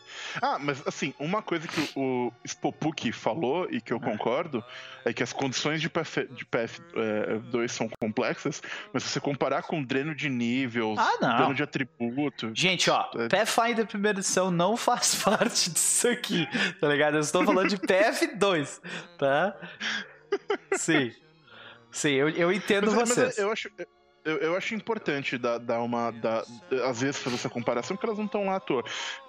Por exemplo, D&D quinta edição não tem condições, é super simples. Pô, é. porra, e super boring, na é, minha opinião. É. Tá, mas não é boring por causa disso especificamente, né? Mas também por causa disso. Sei, porque sei. se o pelo menos, se o monstro me deixasse pegando fogo, ele fazia alguma coisa, sei, além de me dar dano. Ele no mínimo ia te obrigar a fazer ações que não fossem ser eu ataco, né?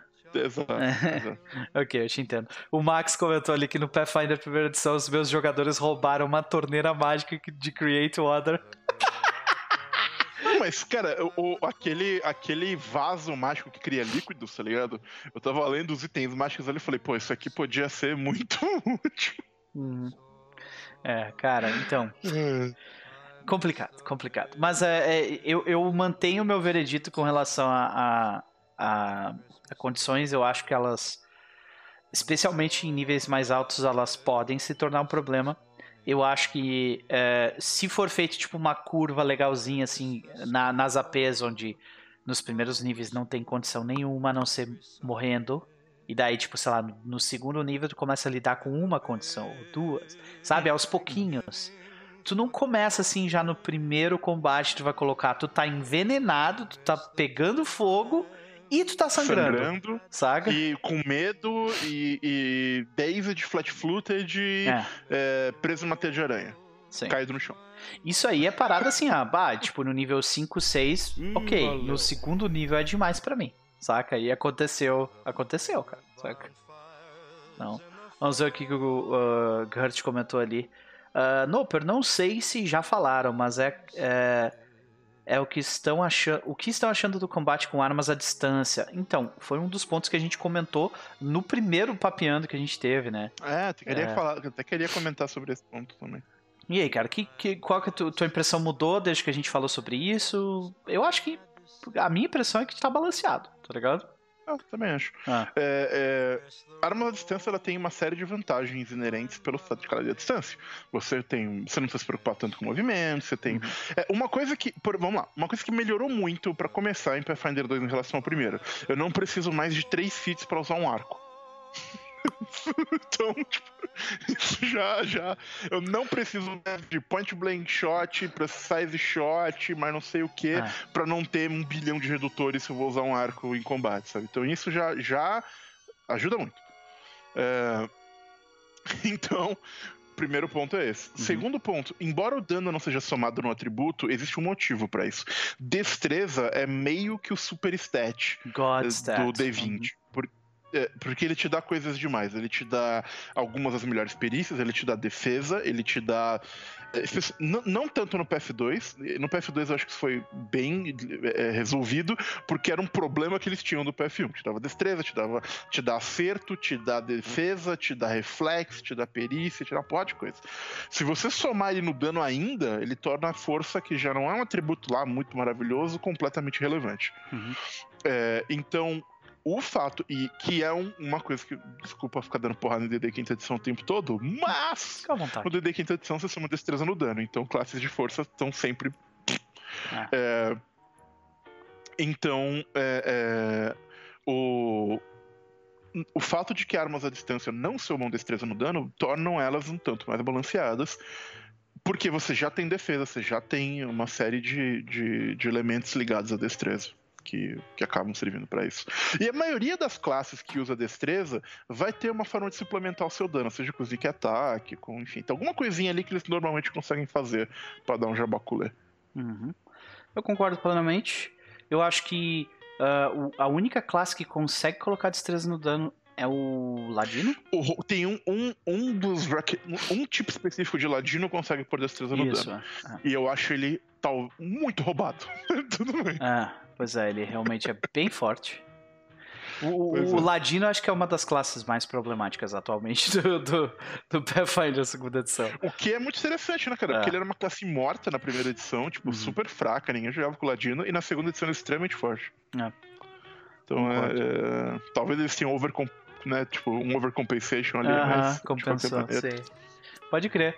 Cara, é, mas. É, uma coisa que eu me lembro do nosso primeiro papo é que hum. era, não foi nem você, mas foi acho que alguém que jogava com você que tinha medo que, que ataques à distância fossem ser muito valiosos, porque, ah, não vou precisar andar, então posso atacar três é, vezes por turno. Isso. Só que nós percebemos jogando o jogo que atacar três vezes por turno costuma ah, ser uma opção muito ruim. Não, é, não, não o, vale a pena. O segundo ataque até se justifica. O terceiro ataque é muito. Se tiver alguma outra coisa que você puder fazer, faça, porque o terceiro ataque quase nunca se justifica. É, concordo, concordo plenamente. E uh, tu tem uma gama de opções, né, bem grandes de coisas para fazer no PF2, além de atacar. Então, realmente. Sim. Beleza. É, ah, aliás, uma, uma coisa que a gente não, não tá aqui na sua lista, mas eu quero citar, porque tá meio aqui, eu acho que como é, ataques de oportunidade era uma coisa que eu tinha medo. A remoção do ataques de oportunidade era uma coisa que eu tinha medo do que ia fazer com o jogo. Eu, eu me lembro de medo... comentar na época que eu achei aquilo maravilhoso de não ter. É, então, eu, eu, tinha um receio de deixar é, é o, o jogo mais uh, menos tático ou tal. Mas, tipo, não, por outro lado, ele, ele deixa o movimento. Do, os combates são muito mais móveis em geral do que ele, eles são, eram antes. E o, o, o saber se um oponente tem ou não ataques de oportunidade é, acaba sendo uma vantagem tática bem importante. Você saber como é que você vai se, é. se movimentar. Era uma parada que eu sempre fazia no primeiro turno de combate. Eu, eu me movia na frente do cara, tipo, propositalmente, para o resto do grupo saber se o bicho tinha ataque de oportunidade ou não. Tá ligado? Pois é. Isso é muito importante. É, e, não, e esse não saber é interessante. O fato de que tem monstros que têm ataque de oportunidades diferentes é, uhum. e que são. Eles têm reações. Ataque de oportunidade é uma maneira de falar, mas tem é. reações diferentes, são, é super legal. Então é, eu gostei muito. Tem um escorpião que eu acho bem legal, que é bem isso aí. Ele é o, é o ataque dele é, com, com a, a, pinça dele, que é, que é uma reação. O, o, escorpião, ele. Se você se aproxima dele, não tem problema, mas se você afasta dele, ele te pega. É, exatamente. Um achei muito legal isso aí, cara. Muito legal. Uhum. Então é tipo a moral do, do escorpião é tu ir atrás da galera que, que não é corpo a corpo, tá ligado? E daí eles são obrigados a ficar uhum. saindo de perto de ti e tu fica pegando eles. É bem é. legal, é bem legal. É, um, dos, um dos melhores combates que eu tive como, como narrador foi, foi na segunda aventura do, do playtest, cara. Onde eu vi realmente, é, tipo, segunda aventura do playtest tem um combate com uns gnolls num acampamento que tem um rio. O acampamento fica em cima de uma colina. E, cara, a, tipo, a qualidade do, do, do, do, da economia de ação, tipo, brilhou muito ali, porque, tipo, teve ação para atravessar o rio, para escalar, sabe? Um monte de coisa diferente. Um combate extremamente pulp nas, nas, nas cabanas dos gnolls. Foi excepcional. Mas beleza. Vamos seguir. É, isso aí. Vamos lá. Uh, o, o quinto ponto eu já falei, que é aquela parada da progressão de CA em relação ao ataque do monstro, que é uma preocupação que eu tenho, né? Eu e... ainda não tô Ainda tô, tô dividido, mas eu entendo a preocupação. E a, a, eu tenho um problema com a matemática do sistema ser um pouco mais apertada. No sentido de que. Sentido. No sentido de. É, é, bem aquilo que tu estava falando, né? Tipo, que tu falou no, no final do, do, do, nosso primeiro papo, onde, tipo, ficou muito mais difícil tu fazer um personagem uh, um personagem não otimizado. Completamente inútil. É, Sim. exato. Tá? E, e isso uh, basicamente fez com que o, o, o, a parte matemática do sistema foi feita de um jeito onde o melhor e o pior estão muito mais próximos. Eu pensava nisso. Então, aí que tá. Eu, eu, eu, isso foi uma coisa que jogar o jogo me fez mudar um pouco de opinião. Uhum. Me diga se você concorda ou não. Vai lá. É, quando eu falei isso, tanto quanto e, e no PF isso é muito verdade, a optimização ela é muitas vezes matemática. É quantos bônus eu consigo somar, quantos uhum. fits diferentes eu junto aqui, para me dar um numerão por fazer coisas com o meu numerão. Uhum. E no Pathfinder 2 é muito difícil você fazer isso, porque praticamente não tem bônus externos. É muito difícil chegar uhum. num numerão. Uhum. O, o número, os números entre um personagem otimizado ou não são bem próximos. E eu achava que por isso é, essa otimização tinha sido desconsiderada. Uhum. Mas eu acho que a otimização acaba surgindo em outros lugares. A primeira coisa que, que eu vejo é o personagem que você construiu otimizou o uso das suas três ações ou não? Ah, pois é. Isso faz muita diferença. Por exemplo, ah, tu é um caster. Você... Tu é um caster, mas se, se, tu é um caster e tu só escolheu magia que são de duas ações, tu já fez errado. Tá saca? É, tu tem que ter pelo menos uma magia de uma ação pra poder usar com aquela magia de duas. Saca? E ter pelo menos uma magia de três. É, ou se você sabe que você não pode fazer magias, tem que ter alguma outra ideia. Então, é. esse é um tipo de otimização corpo, que passou batido pra como mim. escapar. Né? Exatamente, exatamente. Segunda coisa, é, o conhecimento, o System Mastery se torna muito importante no sentido de conhecimento das opções que você tem. Porque você saber o que essas perícias fazem, o que elas fazem em combate, o que as suas habilidades de classe fazem em momentos específicos faz uma diferença bastante significativa nesse, termo, nesse sentido de, de otimização. Eu acho que no, no último, na parte final de Plaguestone, teve uma parte para mim que foi muito emblemática, ah. em que eu vi a situação e falei, ok, o personagem Shimu vai morrer de novo, porque ele tá cercado por uma... E aí Sim. o chat sugeriu dele empurrar um, um alvo e sair. E ele se salvou, e foi perfeito. E, tipo, e uma situação que foi de impossível para trivial, porque ele lembrou de usar uma ação que, é. que ele, a qual ele tinha acesso. Então, eu acho que ter esse conhecimento, ter essas opções, você construir seu personagem pensando em quais perícias eu vou pegar para complementar o meu estilo de combate no combate, por exemplo. É, e é tu, pega, utilização... tu pega um personagem, tipo, que nem o personagem do, do Victor, com Recall Knowledge hum. bom, e ele fazendo ações de Recall Knowledge para identificar, tipo, pontos fracos, pontos fortes da, da criatura e tal. Pô, cara, isso ia ser muito, muito bom. É. A gente faz uma diferença. Então, é, é, só, só para concluir, então eu acho que o, a otimização do jogo, ela. Para Spellcaster continua mais ou menos o que sempre foi, mas é, para os classes marciais, eu acho que ela deixou de ser como eu acumulo números maiores uhum. e passou a ser como eu uso as opções que eu tenho. É, é eu, eu concordo plenamente e... contigo.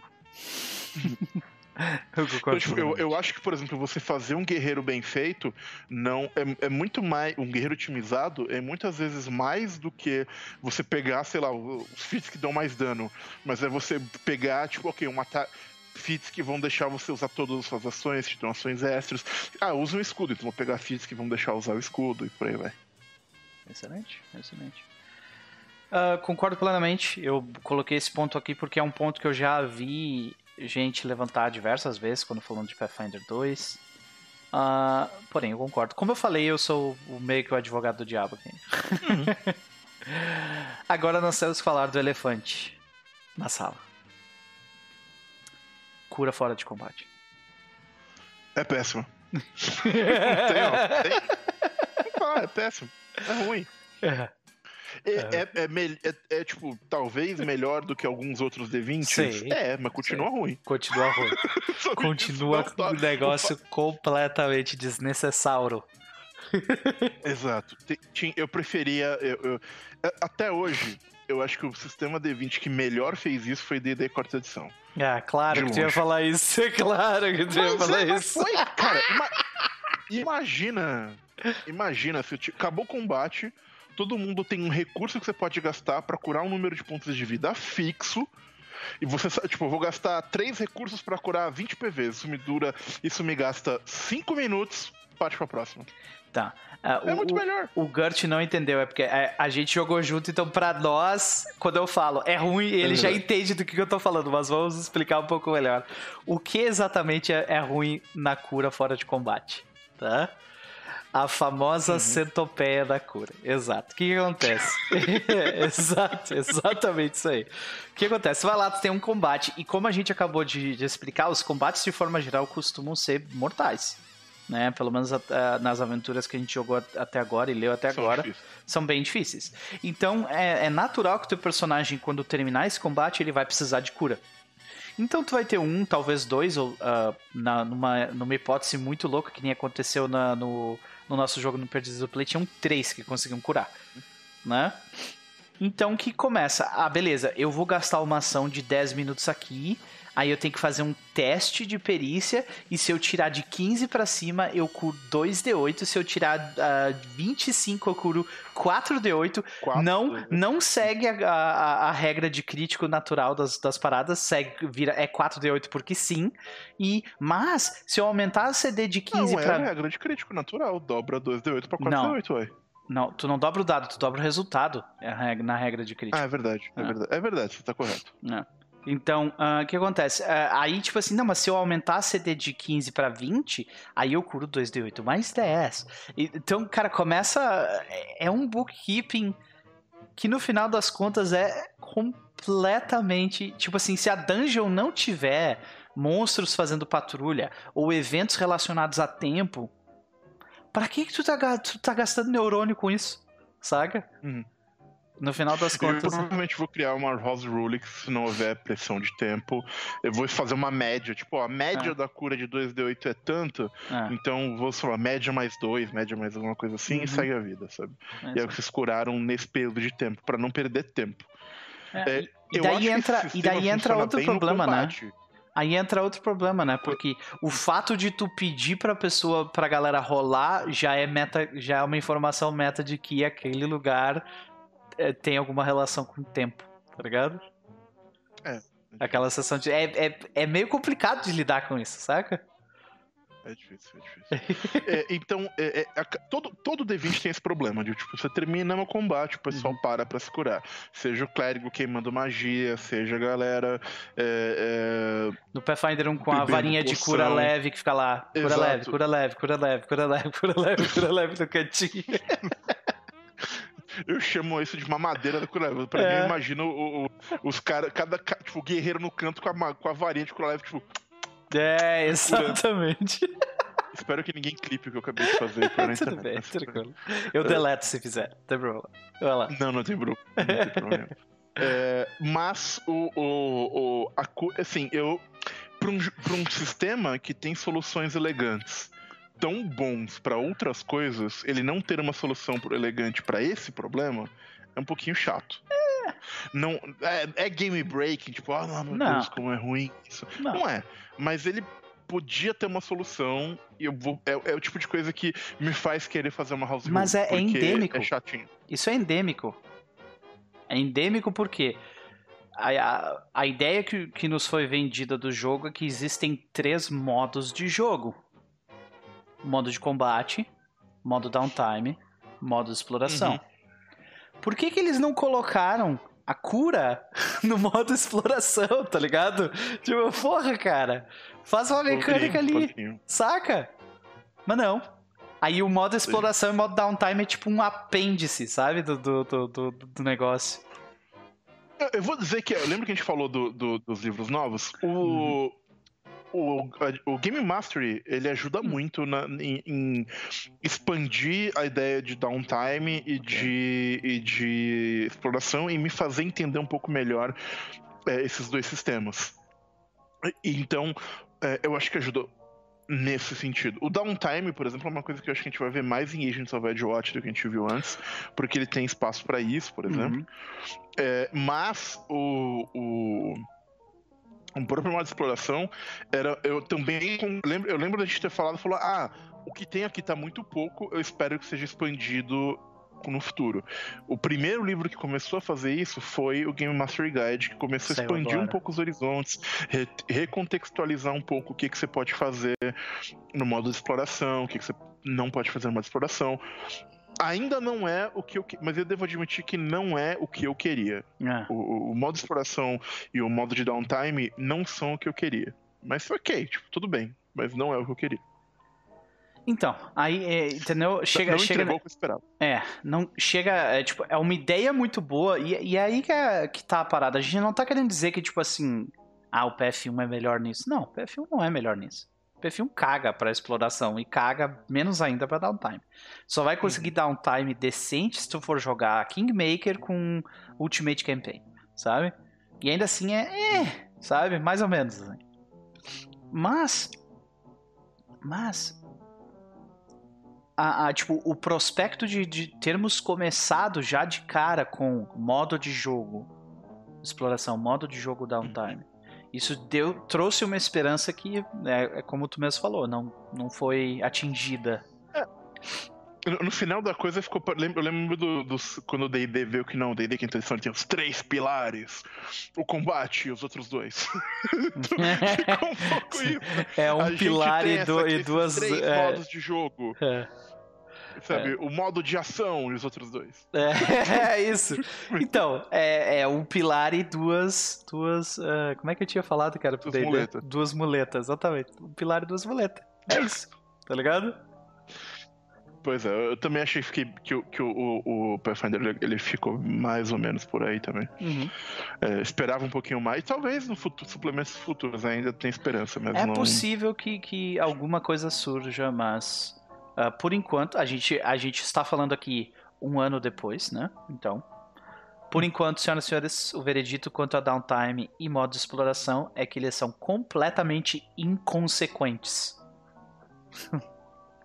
Eu vou, eu vou tentar deixá-los mais interessantes no, no, no, no Edge Watch, mas, por exemplo, lendo as aventuras, as aventuras, por exemplo, fingem que eles não existem. Caga. Não existe menção é. A modo de, de, modo de exploração, modo de whatever, isso não existe. É, então, eu vou tentar trazer isso de uma maneira um pouquinho mais relevante para os meus jogos, mas é, é, é um elemento que eu achei que foi um pouco explorado, de fato.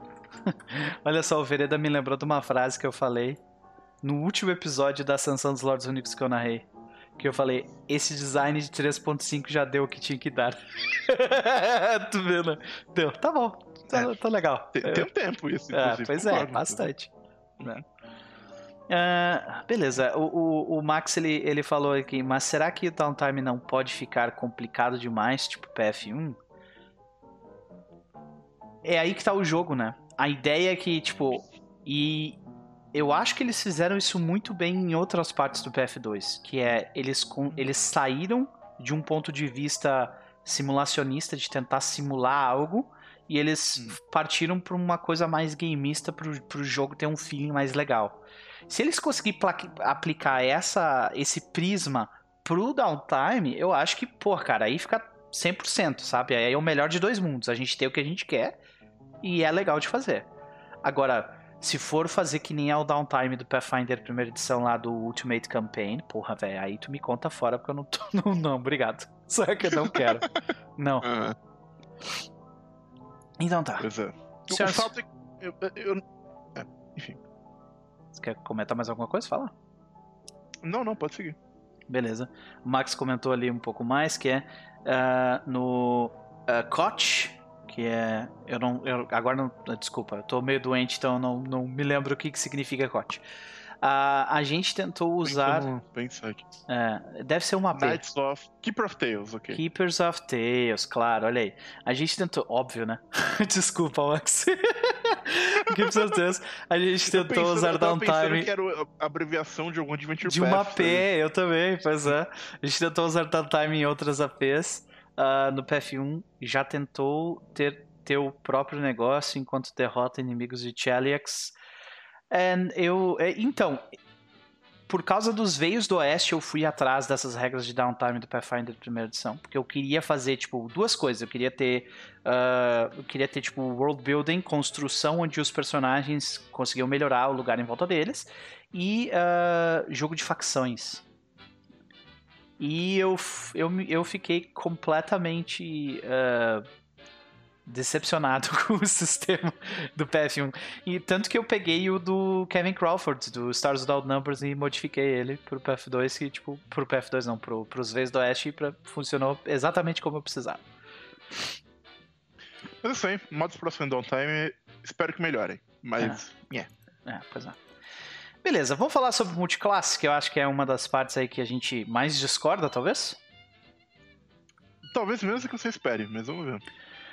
Então, eu tenho um problema com multiclasse, tá? Porque a ideia original, que eu imagino, por trás do design do- da multiclasse do, do PF2 é o seguinte. A ideia é, o maior problema de multiclasse é que ela atrapalha a progressão da classe principal. Portanto, nós precisamos ah, fazer a progressão da multiclasse funcionar de um jeito onde a classe principal não seja prejudicada.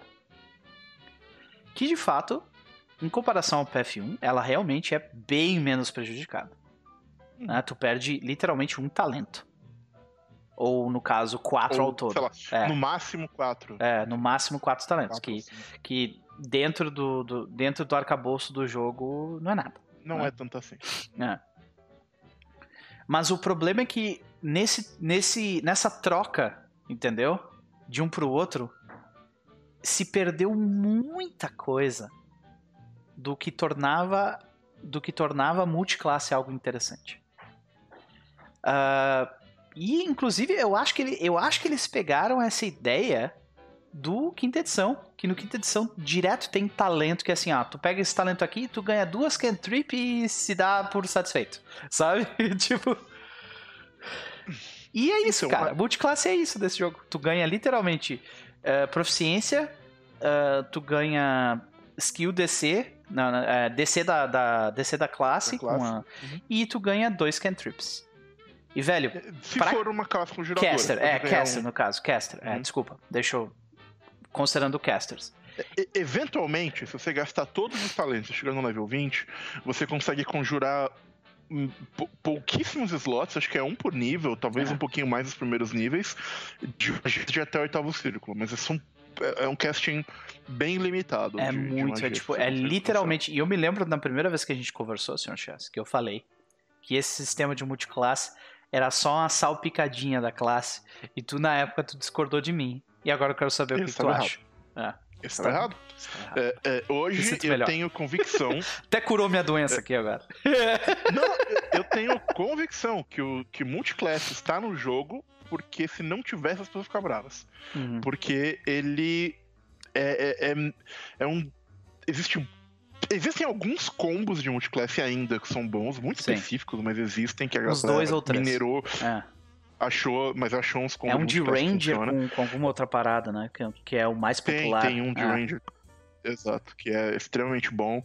Mas, é, o que acontece? O, o multi, bom, vamos lá. O multiclass na primeira edição, eu diria que o, o uso principal que ele fazia era fazer personagens roubados.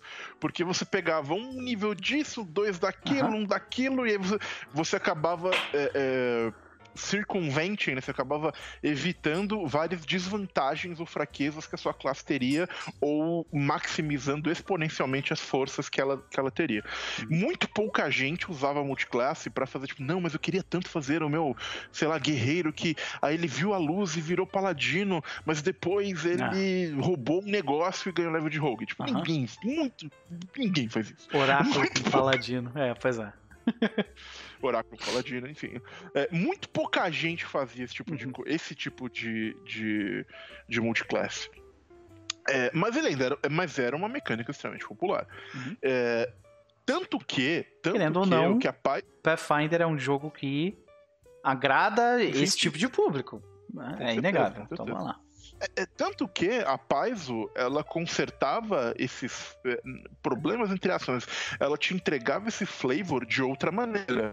Eu quero ser um guerreiro mago, você não vai pegar níveis de mago e multiclasse de, de guerreiro. Você vai ser um Magus. E você vai ser um guerreiro mago infinitas vezes. O flavor vai ser muito melhor colocado dessa maneira. E o que a, o que a Paizo. É, eu acho que o que a Paizo queria, ou quer pra segunda edição, é isso. É que você não tem um guerreiro mago até sair o Magos. Ou um archetype que faça isso, a gente vai falar de archetypes daqui a pouco. Mas, é, é porque eu acho que é importante. Uhum. Mas o multiclass em si é no máximo, tirando um combo ou outro, para você ter um, um, gostinho, um salvinho, assim, um. É. um, um sabe? É. é. Eu até acho que pode ter um pouquinho assim de, de um flavor. Sei lá, posso ser um guerreiro devoto de uma divindade que eventualmente consegue fazer um, quer... um, um, uma cura, sei lá, mas que, não é. Querendo tipo... ou não, assim, querendo ou não, sendo completamente justo, pra ideia do meu personagem em Fall of Plaguestone, que era, ah, eu quero ter um guerreiro que ele tem uma herança diabólica porque os pais dele eram escravos uhum. de Cheliax. Perfeito, peguei um feiticeiro diabólico, funcionou. Mas, é tipo, eu consegui, eu consegui é, preencher o, a, a, parte narrativa dele. Ótimo. Uhum. A minha ideia existe, existiu no, no papel. Existiu no sistema. Beleza. Mas eu não me senti um feiticeiro. Em momento nenhum. Tá ligado? Em momento nenhum do jogo. É, quando eu fiz o meu guerreiro clérigo na sua aventura, uhum. é, foi um pouco. Teve um pouquinho mais de coisas que ajudaram ali. Uhum. Porque eu acho que o multiclass torna interessante porque ele te dá acesso a algumas coisas. Então, por exemplo, aquele. Quando eu peguei o multiclass guerreiro clérigo, é, eu peguei pensando, ah, vou poder usar shield, eu vou poder usar guidance. Isso teve usos durante a aventura em aqui ou ali. É, mas o que mais ajudou foi no, quando você deu um monte de gold pra gente, é que eu podia comprar varinhas de magias da lista do clérigo e usar. E isso é muito bom. Usar varinhas, usar pergaminhos, usar etc. Sim. da lista de magias da classe que você tem multiclasse, isso ajuda pra caralho. Isso é bom. Isso é uhum. é bem bom. No caso, no caso de. Isso dá uma versatilidade que um guerreiro que não tivesse multiclasse não teria. Uhum. Mas eu precisei recorrer a itens mágicos, etc., é, é, para poder trazer esse, esse elemento é, é, pro meu personagem, porque. E, e, eu, e, novamente, talvez com mais níveis isso facilite um pouco, mas no geral, uhum. o multiclasse ele é só um só uma pitada. Ele só um... é. É, e no final das contas, para mim, por exemplo, se eu fosse lidar com somente com a parte mecânica do jogo, valeria mais a pena eu ter pego um talento que me ajudasse a usar um arco, por exemplo saca? Muito provavelmente sim. E daí eu Muito poderia, ao invés, de, ao invés de gastar meus pontos em carisma, eu poderia ter colocado em estamina, em, em, constituição, daí eu teria mais vida, teria morrido menos, sabe? Muito raramente, tirando alguns poucos combos, muito raramente o multiclass compensa é. mecanicamente. Uhum. Então, Só é. eu queria ler uns, umas, umas mensagens que, que a galera comentou sobre essa parte de multiclass. O Gert comentou, no guia do mestre tem uma regra opcional que é dual class. Sim, uhum. e ela é uma bosta é completa. absolutamente quebrada. Exatamente. É. Vocês acham que se utilizar aquela regra de forma modificada, ao invés de pegar uh, os, os níveis das duas classes ao mesmo tempo, pegar apenas uma ficaria desbalanceado? É, o problema é que daí como é que tu vai lidar com... Uh, como é que tu vai lidar com... Tipo, quando que tu vai upar skill? Saca? Tu pega uma classe que ganha skill no nível par e outra que ganha skill no nível ímpar e tu vai subindo a quantidade de, de, de skills, tu virar mestre em tudo, tá ligado? É, ok, ajuda, mas sinceramente, cara, essa, essa dual class dos caras foi assim, tá, galera, a gente ouviu vocês reclamando do, do multiclass, então toma essa outra opção aí. Eu sei que vocês não vão gostar também, mas tá aí, toma. Né? O Dual Class, tipo, você quer jogar Pathfinder Supers? Você quer jogar, tipo, um jogo completamente diferente de Pathfinder? Ok, joga Dual Class, é, que aí o bagulho é outra pegada. É. Uh... Agora, agora uma, uma coisa que eu acho que só se concretizou agora com o lançamento do APG, mas foi um assunto que a gente falou da primeira vez, eu acho que cabe aqui, que é a ideia dos, dos archetypes. Né? Porque quando a gente teve a nossa conversa original, eu acho que o único archetype que tinham eram os archetypes de multiclass. Isso. E, e eu fui extremamente que... pesado e contra. tá ligado? Exatamente. Mas que eu agora que o IPG saiu. Tipo, então a gente teve alguns arquétipos que foram publicados com o tempo, que vieram uhum. no, nos livros de, de região, que eram muito específicos a regiões ou, ou um, um, flavor específico de personagem. Uhum. E agora com o IPG a gente tem arquétipos mais variados, mais genéricos, mais interessantes. E aí eu acho que é onde a customização de, de, de personagem no Pathfinder vai começar a brilhar.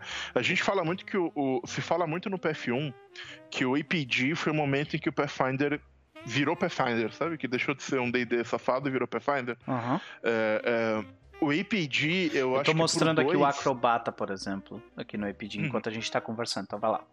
Perfeito, perfeito.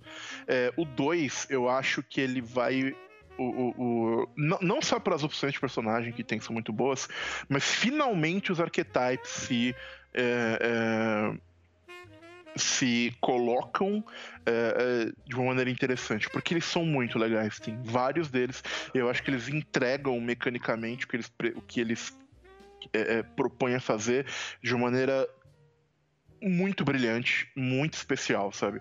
É, você pegar o, o, o, Porque o que você faz para pegar um arquétipo é basicamente isso. Em vez de pegar um fit da sua classe, você pega um fit do archetype, aí você começa a subir naquele archetype.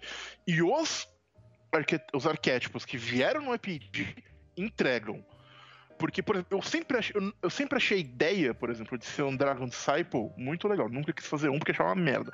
Até dá pra fazer um Dragon Disciple bom, mas era. Olha aqui, coisa... a doutora Dora, arqueologista. Dragon... Caralho, que foda. Pois é. O, o, o de Dragon Disciple é muito legal. Deixa eu dar uma Ou o artista marcial, por exemplo. Dragon Disciple, pronto, achei. Vamos lá. Nossa, até o texto dele é maior do que o dos outros. Alguém tem um preferido no, no, no na, na paisa. Ok. Primeira coisa que tu ganha é. Uh, você é um kobold com. Uh, com herança Dragon Scaled. E daí tu tem que escolher um tipo. E é isso, né?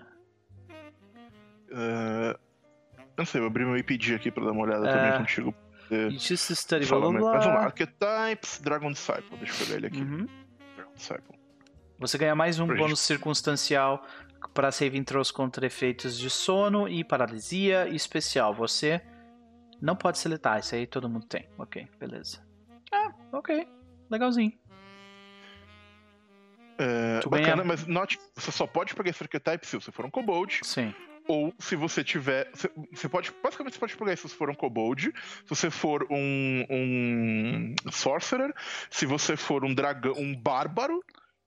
É, e aí, cara, aí você vê o que você ganha mais pra frente. Você ganha garras do, de, de dragão que aumentam de nível conforme o dano.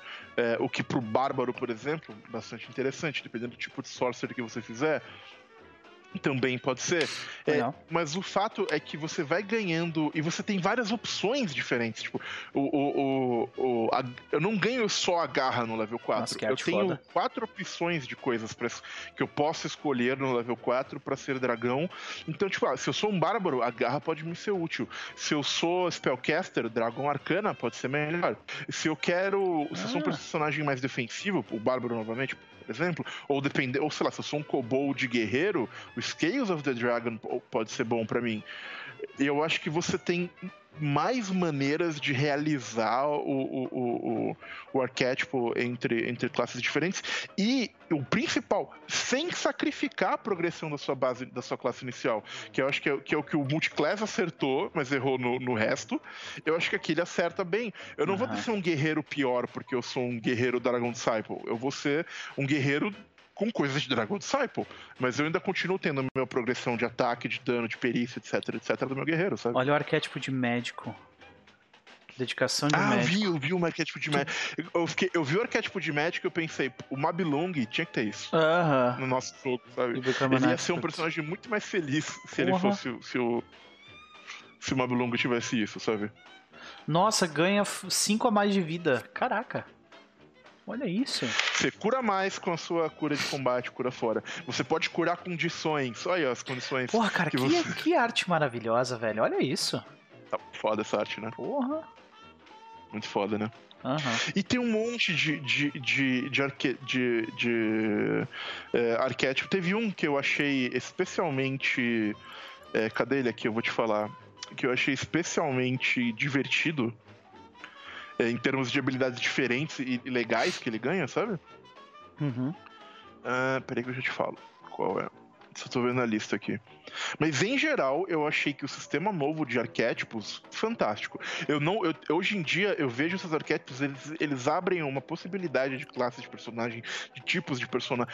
Por exemplo, o arquétipo médico praticamente garante que qualquer pessoa que tem skill treinada em medicina possa se, eu posso ser um guerreiro médico, eu posso ser um bardo médico, eu, posso- Uhum. eu vou curar muito bem, eu vou, sabe? É, é muito facilita, isso. facilita bastante a vida, nossa.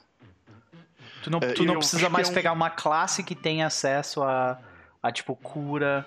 Tu pode curar fora de combate. Não, dentro de Uhum. combate também, que tu tem combat, eh, combat medicine. né? Combate Yes. medicine. E que você pode deixar, você pode reduzir o tempo com feats, etc. também. Pois é. É, eu diria que, que esse tipo de coisa permite muito mais fácil aquela coisa do ah, eu não vou ter um clérigo é, na mesa. Aqui o Dandy. Olha as habilidades do Dandy. O Dandy é maravilhoso. Dandy. Por favor, Ah, olha olhada no só. Cara, que as artes estão muito foda, velho. Olha isso. Então fora de série. Dandy. Você é Dandy treinado em diplomacia.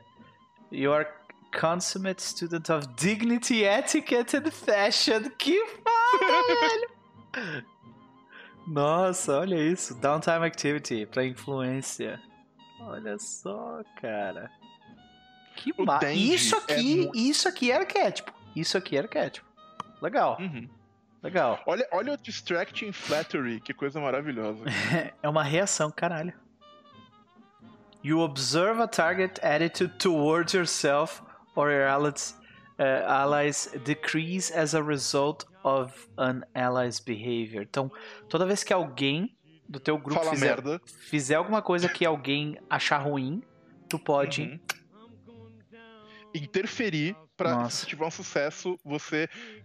Não, isso não é social blunder, você equipara a coisa. Ah, isso tem uso em combate pra caralho? Não, mas Não, se você quiser fazer mas um do- personagem social, pegar um arquétipo dandy, vai te tornar. Tipo, um guerreiro dandy é um cara que vai, se, vai lidar muito Cara, bem Olha isso daqui corte. pra, Ed, pra Edgewatch. Marshall. Uh, sim, sim. Olha isso, velho. Aí, o pessoal já tendo, já tendo várias ideias aí. No... Olha aí. Você é treinado em armas marciais, ou de diplomacia, ou intimidação. O que, que tu ganha? Ok. Você tem uma aura que aumenta saving throws against fear no começo. Uhum. Ganha mais um nesses de status. Ou seja, Uhum. soma, né? Porra. Soma com a maioria das coisas. Caralho. Você ganha instâncias mais pra frente. Dread Marshall Stance. Caralho. Que legal, cara. Porra, muito legal. Pois é, pois é. É, enfim, eu acho que os archetypes do o IPG fez com que os archetypes é, é, é, entrassem no jogo e vieram pra dar opções legais pra caralho, fazer tipo abriu um leque de opções que o jogo não tinha e tá precisando. Então, é, coisa que, assim, é bom dizer, é, as outras opções de classe. O IPG traz coisas pra caramba, então tem muito mais possibilidade de criação de personagem que não tinha antes. Mas eu acho que finalmente os arquétipos chegaram em Pathfinder segunda edição e foi com esse livro. É, eu não tinha visto essa parte ainda. Eu achei bem legal, cara. Porra. Ficou, muito- ficou muito bem melhor. mesmo. Ficou bem melhor. Cara, tem um que é viking. Caralho. Porra. Cara, o Vigilante, você é o Batman. Sentinela? É esse? Não, o. Vigilante. Você é o. Vigilante. Ah, tá. Pode crer. É Porra. Vigilante. Olha a arte. Olha a arte dele, cara. Que foda. Você é literalmente o Batman. Com a cara de psicopata, mas sim. Porra, olha a descrição da, da, da parada do Vigilante. Gigante. Caralho. Ele fala que você tem duas identidades, É. identidade secreta, a porra toda. Cara, você quer ser um super-herói? Isso combina muito com Ed Watch também, policial. Também, pelo cara, olha aí. De um vigilante durante a noite. Sentinela pro cara fazer um mago de full plate. Olha aí. Olha o combo como veio. Caraca, que massa, velho. Porra, eu fiquei bem feliz, não tinha visto essa parte. Eu literalmente passei o olho pelo APG, pelo Ga- Game Master Guide. Então, né, eh, as minhas impressões sobre o jogo não, não levavam em consideração essa parte. Mas, cara, fiquei muito mais, muito mais feliz agora com, com esse detalhe. Porque eu, eu fui bastante ríspido Crítico. crítico com relação a essa parte lá na, na primeira vez que a gente falou sobre arquétipos, porque eu achava, eu, porque era multiclasse, arquétipo igual multiclasse, né? Mas agora não, agora tem outras coisas aí, legal. Legal. Você cara. olha, por exemplo, o Bastion. Você quer ser um cara que usa shield bem pra caralho? O Hum. Bastion é sobre você ser um Bastion. cara que usa shield bem pra caralho. Olha aí. Então, Cara, que arte foda, velho. Olha isso. Caralho. Deixa eu ver o que, que, tu ganha. Tá, tu tem, tu tem que ter shield block. Uh, your particular skill do shield, you gain the reactive shield fighter feat. Ok. Consegue usar ou seja, mesmo que você não seja um fighter, que era um feat que só fighter tinha, Uhum. um paladino agora, paladino acho que tinha também. Uhum. Mas enfim, você pode ser um ranger, escudo, Sim. que vai poder usar. Uhum. Ou tu pode, tu pode ser um, um swashbuckler que tem um buckler e, Buckler, e e usar. esse tipo de coisa. Aí. E, é, é, várias. Várias. Por, o desarming block, você bloqueou um bagulho e tenta desarmar o cara. Tipo, várias paradas legais. Legal, assim, legal. com A galera tá pedindo Enfim, pra eu olhar o Beastmaster agora. Gente, eu não posso segurar o chess por mais muito tempo, tá? Então, ó, vou mostrar Ah, o tipo, Beastmaster mas- aqui. Mostra o Mythbuster e a gente continua. É. Então, vamos lá. Beastmaster, vamos ver o que, que ele faz. Treinado em natureza, é o pré-requisito. Você ganha o Você serviço quer ter um de um... Animal Companion fodão? você é um Beastmaster. companion, olha isso. Ok, legal. Você quer focar então um Animal Olha, cara, le- lembrando daquele druida que tu fez no... no, no... É, então, que o Bigorna. Pô, cara... Master seria legal pra caralho. pra É, aquele- cara, não, e, e ele, ele, o teu bicho dava muito dano com aquela magia de É. mordida mágica lá, cara, nossa. Uhum, uhum. Ele tinha pouca vida, mas dava muito dano, tá louco. o bicho master igual mestre de Pokémon. Sim. que foda, que foda. É, porque você tem mais de um Animal Companion. Você Sim, pode ter uma sim. galera. Saudade É Bigorna, ó, tem a galera comentando no chat aí que tá com saudade do Bigorna. Pô, também tenho saudade do Bigorna, gente, verdade. Mas enfim, o APG eu acho que ele trouxe muito pro Pathfinder essa edição. E, e em grande parte pelo, pelo, legal, pelos cara. arquetypes. Pô, eu, eu já fiquei. A parte que eu mais que eu mais quero ler do, do Game Master Guide é a parte de construção de hazards. Especialmente a parte de, de hazards tipo de assombração. Que eu sempre achei que foi a parte mais brilhante, assim. Ah, que- introduzida em termos de sistema da, da, da parte do Game Master da, da primeira edição, saca? Uhum. Então, é isso aí. Vamos, vamos para as nossas considerações aqui. Ver se tem mais algum ponto que a gente precisa falar. Então, Chess, será que eu estava certo sobre a ancestralidade serem artificialmente. eh, artificialmente tirar mais, mais opções, mas na verdade dar menos opções? Na minha opinião, você estava super errado. Ok, vamos lá então. O que, que, acontece? Antes. Tá, peraí que. deixa, eu, deixa eu mudar de tela aqui. Antes. Eu ser, ser um, um, um anão significa muito mais coisas do que significa agora. Então, por exemplo, no Pathfinder 1, ser um anão. Ser um anão. Significa que eu ganho um monte de língua, visão, eu ganho algumas habilidades específicas, eu ganho. eh, eu ganho uh, Constituição e mais algumas outras paradas. E uh, eu ganho também, tipo, é, as, habilidades da, da- as habilidades da raça, né? Que normalmente são coisas de resistência, coisas de skill, coisas desse tipo. Agora, as ancestralidades, elas me dão menos coisas do que antes. Eu tenho mais opções dentro dela por causa das heranças. Mas é, é como se eles tivessem pego assim, beleza, tem elfo, mas existem quatro tipos, mais na verdade, né? Porque agora com, a, com o APG tem mais tipos de elfo ainda. Tem, tipo, sei lá, oito tipos de elfos diferentes. só que cada elfo individualmente é menos do que ele era no Pathfinder 1. Só que tu tem mais opção, saca? Então, vamos lá. Vou, vou te explicar por que você tá errado. vai lá, vai lá, vai lá. Eu, quero, eu, eu adoraria estar errado. Não, não, mas é questão de gosto, não tem o que falar. Mas o que eu vou dizer é: primeiro, as, as opções de ancestralidade no Pathfinder 1 te davam coisas que tinham uma, uma variação de impacto muito diferente. Elas eram bastante impactantes no primeiro nível, pouco impactantes no décimo nível o que você ganhava pela sua, pelas suas características de classe. Você ganhava um pacotão junto, vamos usar o exemplo do anão, por exemplo. É, é, o anão ganhava um bônus de constituição, os bônus de atributos estão tão iguais, eu vou falar nas coisas mais diferentes. Então ele ganhava o Dark Vision, ele ganhava não, não poder ter o peso dele reduzido, ele ganhava resistência a venenos e um tipo de magia específico, se eu não me engano. Ele ganhava proficiência com armas anãs e ele, ganha, ele ganhava um bônus contra gigantes e orcs, uma parada assim, se eu, uhum. se eu me lembro bem de cabeça. Talvez e seja o Halfling, uma parada com mas, um, um, bônus em perícia com coisas a ver com pedra, se eu me uhum, lembro bem, era uhum. isso. Certo? Beleza. De, entre essas coisas que ele ganhava, é, elas tinham maior. Tem coisas aí de maior e menor impacto. O Dark Vision tem um impacto razoável durante a maior parte da sua aventura. Não reduzir o peso das coisas que você carrega, tem impacto razoável. Tipo, não reduzir o seu movimento em razão do peso, tem um impacto relativamente razoável, grande também na maior parte da sua carreira como aventureiro. As resistências, as proficiências, menos. É, o bônus de perícia com Bacuros a ver com pedra, praticamente irrelevante. É, ok. O que, que o Pathfinder II e o fato de que todo anão era um anão. O Pathfinder segunda edição me traz o fato de que, bom, nem todo mundo é igual dentro de uma mesma ancestralidade, o que eu gosto. Okay. Eu não gosto de. Mas para isso tem os alternative traits. Ok, Pathfinder Alternative Traits, eu concordo. Mas logo de cara, o Pathfinder 2 já te deixa a ideia de que nem todo anão é um anão. Uhum. E ainda assim, vou, vou pegar por exemplo aqui, vou, só porque eu abri na caixa, na página do Catfolk para usar como exemplo. Uhum. Na, na, na, o ideal seria usar o exemplo do anão, talvez. Você tá no, AP, no APG isso, né? O EPZ, o Catfolk, exato. Tá. Então, o que, que a ancestralidade te dá agora? Primeiro, te dá parte dos seus pontos de vida, e isso é relevante, porque isso pode variar de 6 a 12, dependendo da sua ancestralidade.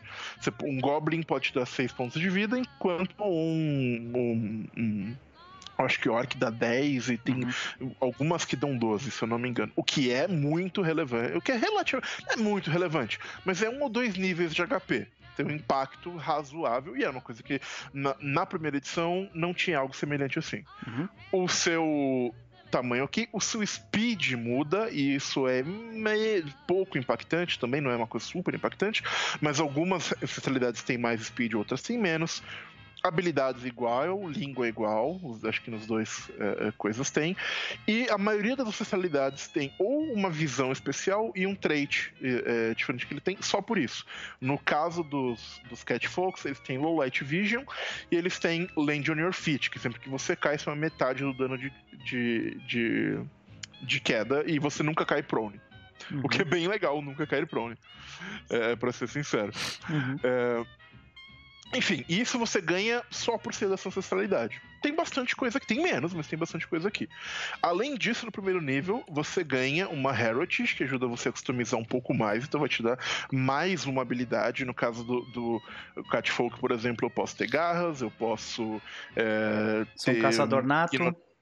Exato, ignorar terreno difícil, eu posso é, ter nove vidas. vidas Uhum. Muito legal que você tem uma chance de quando você. É, é, quando você cai com um crítico, você fica morrendo um e não dois.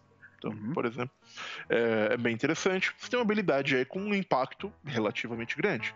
E aí, durante o decorrer da sua aventura, da sua carreira como aventureiro, você vai ganhando mais e mais coisas da sua ancestralidade. E aqui é o ponto que eu acho que você está errado. No primeiro nível, eu concordo com você que você ganha menos coisas, não muito menos, mas menos. No 15 nível, você certamente ganha mais coisas pela sua ancestralidade do que no PF1. Sim.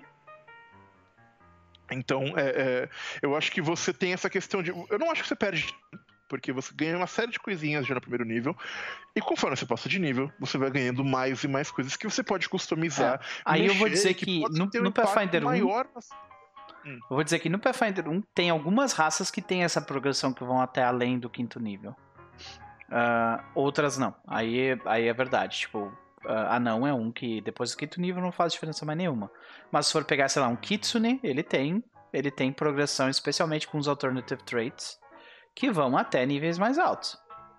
Não. Até tem, mas eu, eu acho que nós dois temos que, que concordar que é menos do que você tem aqui. Sim, é menos, e, é menos. Quanto mais a, longo prazo é menos, no início não. Exato. Eu, eu, diria que tem, eu diria que você tem essa, essa opção, que, que no início a sua classe talvez seja um pouco a sua, a sua a, a antiga raça, a sua ancestralidade tem mais impacto, a longo prazo, no PF2, eu acho que a, raça, a sociedade acaba tendo mais impacto. E eu vou ser muito sincero, eu acho que o que veio, o, o, as opções que vieram para as ancestralidades no APG são bem mais interessantes do que o que tinham no, no, no livro Core. Eu vou te dizer, é, eu vou te dizer, que... vou, vou ir um passo além de ti então. Se tivesse saído com Kobold no lugar de Goblin, Goblin. tinha sido perfeito eu devo dizer que o Kobold ficou, ficou muito bacana mesmo.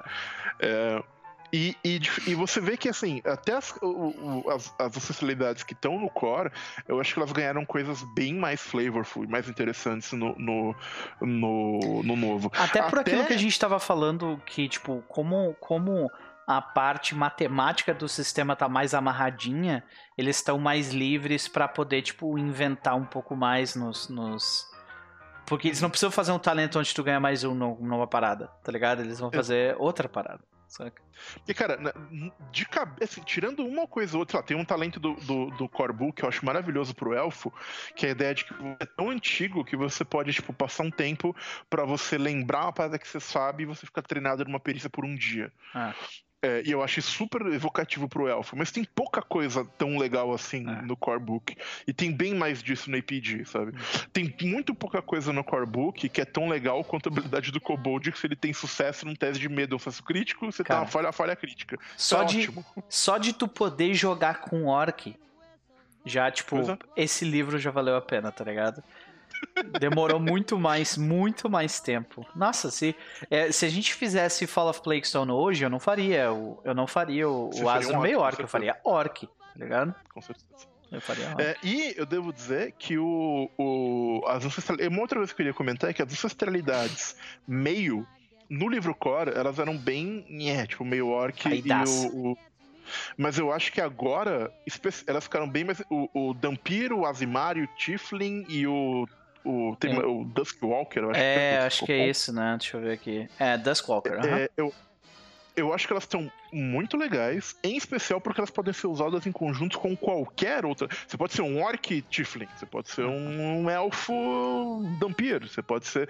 Isso era uma coisa que era sugerida no Core Book, mas ainda assim, meio Elfo era só humano e orc, meio Orc era só humano. Uhum. É, mas agora Cara, não, agora. Tem, tá, é a arte pode ser um Kobold Tiflin e tá ah, tudo certo, um... sabe? Ah, não. A arte do Tiflin é um, óbvio que é um advogado, né? É um juiz. Ah, é maravilhoso. não, mas tem uma arte, cara, que eu, que eu vi, acho que foi nesse livro aqui, que é um, um desses plan, Planar Science, que uhum. o cara é meio. Ele é meio. Uh, ele quase parece com um sátiro, só que ele é meio rosa. Eu não tô conseguindo achar que aquela arte é absurda, velho que é simplesmente excepcional. Ele é parecido com um sátiro. Talvez seja nas raças raras? Sei lá. Não sei. Bom. Não, o que ele tem são os graus raros, mas enfim, a gente é. não tá aqui pra fazer um review do, do IPD, é. embora tenha muita coisa uhum. é, bem legal aqui, né? Mas. É... E aí, tem mais alguma coisa que você queira falar sobre. Cara, página 28. Achei aqui, ó. Versatile Heritages. Olha essa arte, velho. Que coisa absurda, velho. Página 20. 20... Cara, eu adorei a arte do investigador também, achei maravilhoso. olha essa aí, cara. Ah, sim, fantástico. Porra, absurdo, Maravilhoso. Bom, beleza. Uh, o último assunto que eu teria para trazer a respeito disso é falarmos rapidamente sobre o estado atual de Pathfinder 2 no Brasil, com o financiamento coletivo e tudo mais. A gente a gente não poderia conversar sobre isso sem falar sobre como estão as coisas aqui no Brasil com a New Order, né? E é provavelmente por isso que a gente não recebeu dinheiro pra falar. é, porque o que a gente tem para dizer é bom em parte e não tão bom assim em outra, né? Eu acho que. Hum. Eu acho que Vamos começar, né? Começar. Eu acho que a, a, a gente tem que parabenizar a New Order pela, pela velocidade e, em parte, pela qualidade com que eles traduziram uh, o, os livros no início ali, sabe? O Bestiário, o Core Rulebook, uh, foram, foram realmente muito rapidamente feitos. Eles foram entregues a versão em PDF numa velocidade bem rápida. As aventuras foram entregues, né? A Fall of Playstone foi entregue muito rapidamente. De novo, estamos falando de PDFs, né? Hum. Age of Ashes também foi traduzido bem rapidinho, do 1. Já saiu tudo? Eu não sei os seis volumes já saíram? Eu, eu acho que o sexto ainda não saiu, ou o quinto, hum. mas eu sei que do 1 ao 13 eu tenho certeza que já saiu. E okay. então, uh, mas de novo, vai sair tudo, né? já está garantido. E a gente já teve diversas diversas provas de que falta o 4, 5 e 6. Então eu estava certo, do 1 ao 3 já saiu. Então, a gente teve diversas provas de que a New Order, uh, tipo, tá investindo ainda no Pathfinder 2. Não foi aquela parada assim, ah, a gente fez a parada e abandonou, saca? Que nem o que aconteceu, por exemplo, com o DCC. E, uh, então, por um lado eu fico bastante feliz. Uh, o trabalho da New Order pelo menos o trabalho inicial foi bem feito. Eu tenho, eu tenho diversas. Diversos, diversas partes de traduções onde eu acho que eles poderiam ter feito um trabalho um pouco melhor. Mas, no final das contas, isso é minha opinião pessoal. Eu não sou um profissional da parada, então quem se importa com o Noper, né?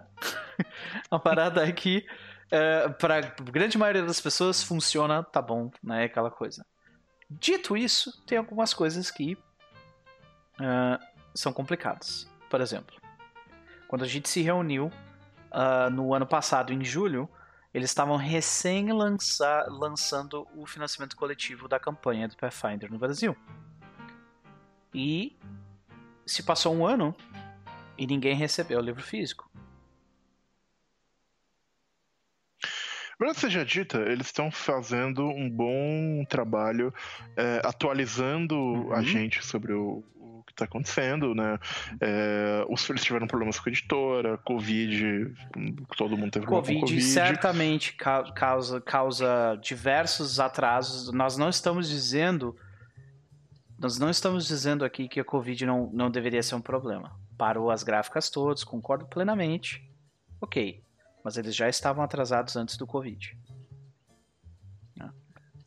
So, isso é, é uma verdade, até, até onde me consta. O fato é que a gente tem os PDFs de muito do que foi prometido no uhum. financiamento coletivo, mas eu acho que não tudo ainda.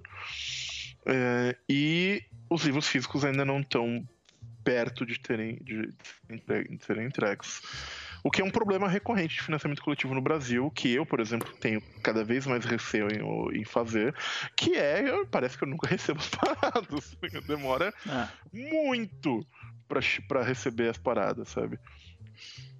É. Então, e tem outras coisas. Eu acho que eles tinham financiado no, no pelo menos o PDF do tipo Lost Omens World Guide e tal. Isso. Uhum. Eu acho que isso não saiu. É, eles, eles uh, na última atualização eles mostraram lá que tipo, ah, tá.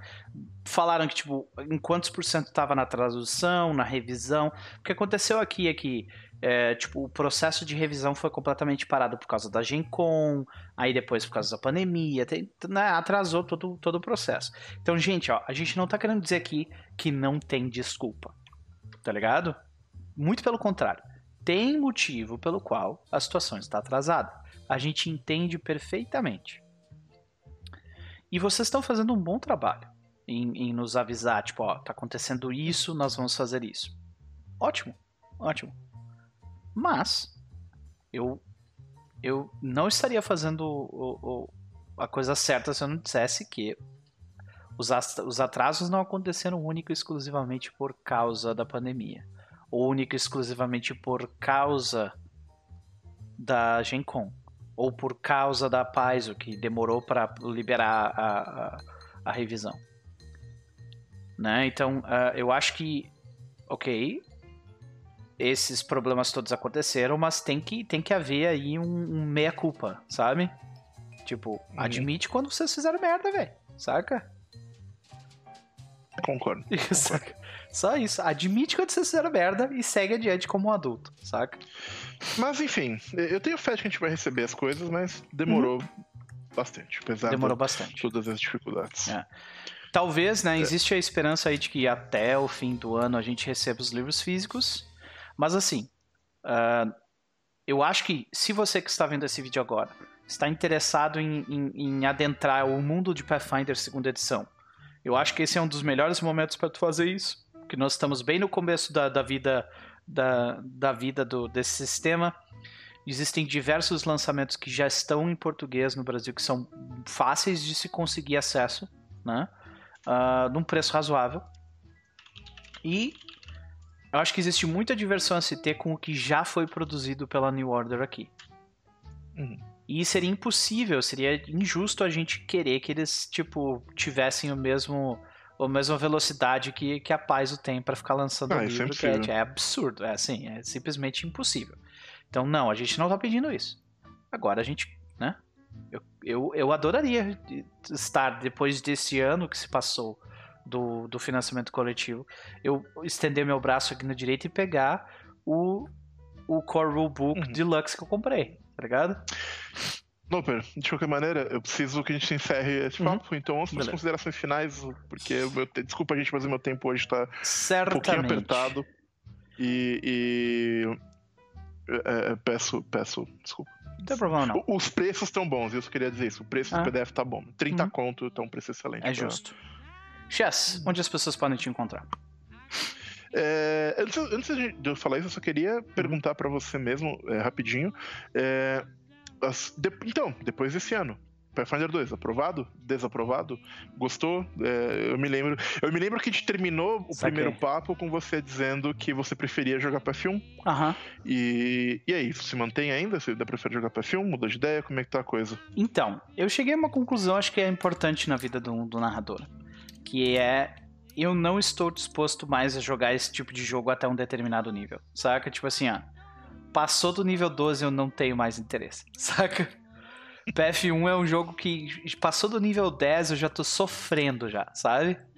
Porque chega num, num, num ponto onde eu tenho que parar pra pensar, tipo assim, ok. O, meu, o druida do meu grupo ele pode pegar aquela magia que tá naquele livro que eu nunca vi na vida que vai destruir todos os meus planos pra essa dungeon, tá ligado?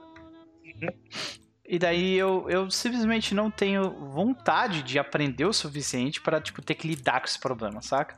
Uhum. Então, pra mim é a situação assim onde tipo nível 10 é o meu limite.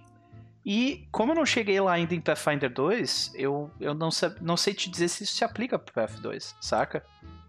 Mas ah, uma coisa é certa, eu tenho muito mais vontade de jogar Pathfinder 2 do que eu tenho de jogar Pathfinder 1. Narrar, se fosse de nível 1 até nível 4, 5 ali, acho que os dois estão bem próximos um do outro pra mim. O que, o que eu considero como uma vitória, porque na primeira vez que a gente conversou, eu preferia PF1. Hoje, Hum. eu tô, tipo, eles estão de igual pra igual, saca? E como tu tá nessa situação? É, para mim, PF2 é o melhor sistema que tem no mercado no momento para se jogar aventuras de fantasia medieval desse estilo, de vintão, assim. É, eu acho ele muito superior a PF1, muito superior a PF a D&D quinta edição. E Não tão superior assim a Tormenta 20, por incrível que pareça, mas ainda é superior. É, então, é, eu, eu gosto muito dele, é meu sistema de favorito de jogar no momento, e por enquanto eu não tenho nenhuma esperança, de nenhuma vontade de parar de jogar, de mestrar ele por enquanto, tá sendo uma experiência muito, muito satisfatória. Vamos ver daqui a um, um ano de, de Adventure Path como é que a coisa vai estar. Mas por enquanto eu. Tem problemas, mas eu gosto muito do. Uhum. do- Ah, mas todo, todo sistema de RPG tem problemas. Todos, literalmente. Uhum. né? Então, é, eu acho que a gente sai aqui com, com um balanço positivo com relação ao sistema, eu diria. É, a, a minha opinião melhorou de um ano pra cá ah, do jogo, né? Uhum. E o, e o, Chess tá, o Cass tá dizendo que tu foi comprado pela Jambô. não, não foi, eu recebi um puto. É, pois é. Ah, e o Vereda comentando, e eu tô jogando Tormenta no nível 18. Caraca, por que tu faz isso contigo mesmo? Tu acha que eu tenho vontade de continuar com essa merda? Olha, cara, Não, por que, que tu faz isso contigo mesmo, né? Mas beleza. Chess, agora então, onde as pessoas podem te encontrar? É, Tear dos Mundos, é, a gente tá lá, Twitter, é, Facebook, YouTube principalmente, é, não muito Twitch ultimamente. É, aventura de Fall Flagstone começou na quarta-feira que vem, dia 12, e... Fall Flagstone, é Agents of Edgewatch, a gente acabou de jogar Fall Flagstone, tem lá se vocês quiserem ver Pathfinder 2 sendo jogado na íntegra. E é isso, eu tô correndo muito, então eu preciso muito ir em, tipo, minutos. Então, é isso. Me encontrem por lá, assistam, vocês vão gostar. Valeu. Perfeito. Pode sair já. Valeu, Chess. Foi um prazer conversar contigo por mais Cara, quase três horas. sair correndo, Tranquilo, mas, mas é, é, É a a vida. vida. tá É a difícil. vida. É, então, e desculpa pelos problemas que eu tive antes da live também. Obrigado, um beijo pra todo mundo aí da live. Até mais, gente. Senhoras e senhores, vocês que ficam comigo aqui por mais alguns minutos. Ah, eu não consigo quitar do Skype. Como é que que botão que eu aperto aqui? Ai, que maravilha. Deixa eu só entrar na chamada aqui rapidinho para vocês verem meu rosto. Né, pelo menos. Aí, pronto. Opa. Não entrou? Ai, ai, ai. Deixa eu resolver esse problema aqui rapidinho, então. Sai aqui. Sai aqui.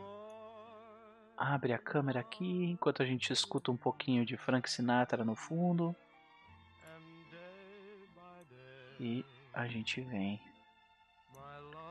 pra cá. Assim. Olá, senhoras e senhores. E aí? Então, queria de- agradecer a presença de vocês ah, mais uma vez nessa noite. Nós tivemos uma conversa, eu diria, interessantíssima, né?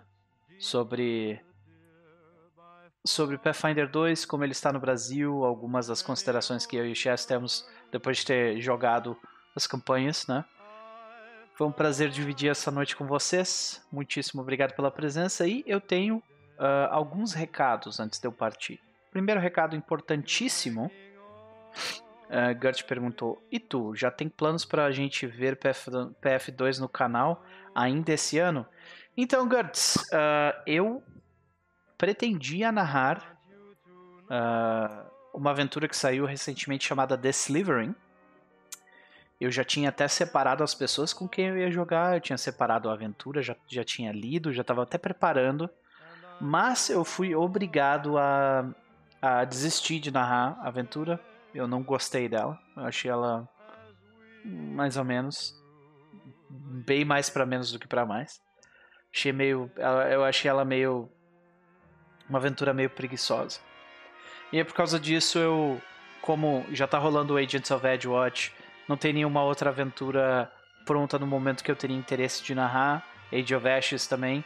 Então, pelo menos por enquanto, não temos planos de Pathfinder 2 no canal para esse ano de 2020 mas 2021 ainda pode acontecer, né, senhoras e senhores? Inclusive a Eve ia jogar comigo essa The Slivering, mas ficamos órfãos, né?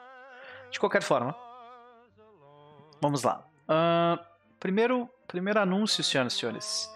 Terça-feira que vem, às 20 horas de Brasília, nós vamos ter uma one shot aqui no canal. Então, vou mostrar aqui para vocês. A one shot que a gente vai jogar é a seguinte. Ah, eu tenho que colocar a minha câmera aqui também. a cara que eu parei ali tá louco. ai, ai. Deixa eu resolver isso aqui. Diminui um pouco. E aí a gente faz assim, ó. Pronto. Vocês estão me vendo agora? Ah, o, Cas perguntou ah, o que você acha da New Order estar com várias pendências de PF, PF2 e outros jogos estar lançando outros jo- jogos como Alien? Ah, eu espero sinceramente que eles não usem as mesmas pessoas para fazer ambos os projetos. Eu acho, acho problemático. Mas, até onde eu sei, por exemplo, grande parte do, do, do, do projeto do PF2 já está pronto, eles só estão, na, eh, só estão esperando a gráfica reabrir.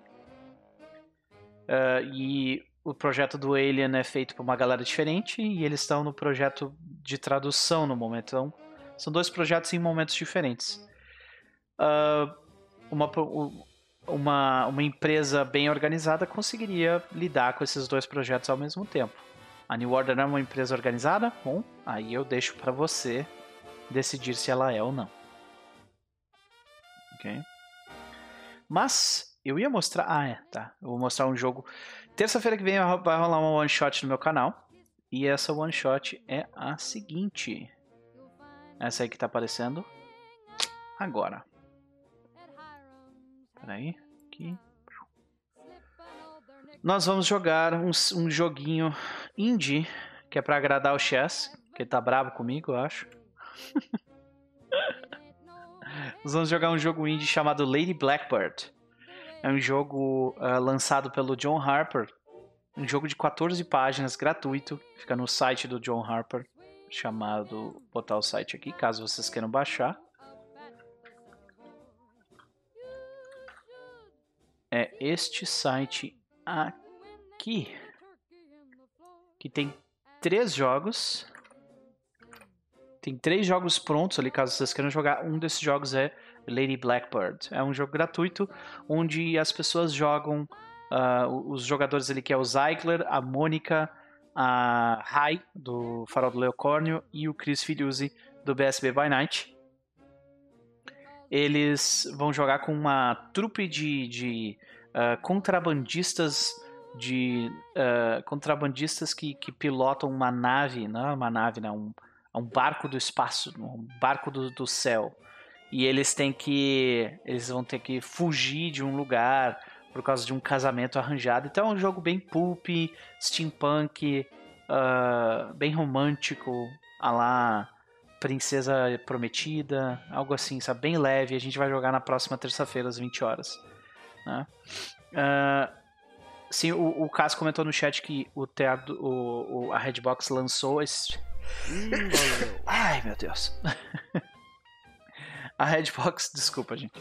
A Redbox lançou também uh, esses PDFs, só que em português, só que se eu não me engano são as é, a, é, a, versão antiga desse PDF. Né? Já pensou em pegar algumas aventuras da Pathfinder Society para narrar? Já peguei, já dei uma olhada nas que saíram para Pathfinder 2, nenhuma delas me chamou muita atenção. Então, no momento, não tenho planos de jogar Pathfinder 2. No momento. Mas eu quero. Eu só quero que que seja com uma aventura que eu realmente tenha muito interesse em jogar, saca? Beleza. Uh, outros dois anúncios perguntaram se vai ter jogo esse fim de semana. Sim, este sábado às 20 horas de Brasília nós teremos os Veios do Oeste, que é o nosso jogo de Pathfinder primeira edição, né? Chegando aí na reta final. Nós vamos terminar essa campanha depois de três anos jogando. E no domingo nós teremos a Serpente de Duas Cabeças, que é meu jogo de Pulp Cthulhu, é, são dois sistemas drasticamente diferentes. Nós estamos aí numa. Uh, res... terminando o arco do, do Congo belga em 1933. Os jogadores estão sobrevivendo a, a serpentoides no meio da, da selva do Congo. Gert comentou ali: o que, o que tu acha de adaptações das APs do PF1? Tem bastante coisa maneira lá. Sim, tem bastante coisa maneira lá. Inclusive, por um tempo eu estava preparando a primeira a primeira parte essa da Carrion Crawl, que é realmente muito foda. Só que sinceramente, é um nível de trabalho para passar do Pathfinder 1 para Pathfinder 2 que eu não estou confortável em fazer. Se eu for fazer uma aventura pronta, eu quero que a aventura faça grande parte do trabalho para mim, saca? E, e fazendo essa, essa transição meio que derrota o princípio de eu não precisar ter tanto trabalho. Mas, uh, de novo, gente, eu quero jogar Pathfinder 2, eu só estou esperando uma aventura mais que eu acho mais interessante. Boa noite, Alan, beleza? Seja bem-vindo. Nós estamos terminando a live agora. É isso, senhoras e senhores. Se vocês gostaram do que viram, por favor, considerem deixar o follow aqui. Nós produzimos conteúdo uh, sábados e domingos. E hoje em dia a gente também está produzindo conteúdo nas terças-feiras da noite. Uh, o Max comentou que Bruxa Mosquito foi uma aventura muito boa de PFS. Essa é de Pathfinder 1 ou Pathfinder 2? E T20 ou algum sistema nacional? Não, a gente não, não está jogando sistema nacional. Nós estávamos falando de Pathfinder segunda edição. Que tem, tem aqui no Brasil, Alan, mas não, não é um sistema nacional. De qualquer forma, é isso, senhoras e senhores. A gente vai ficando por aqui. Tenha um excelente resto de semana. Eu vejo vocês na no sábado, às 20 horas. Até mais.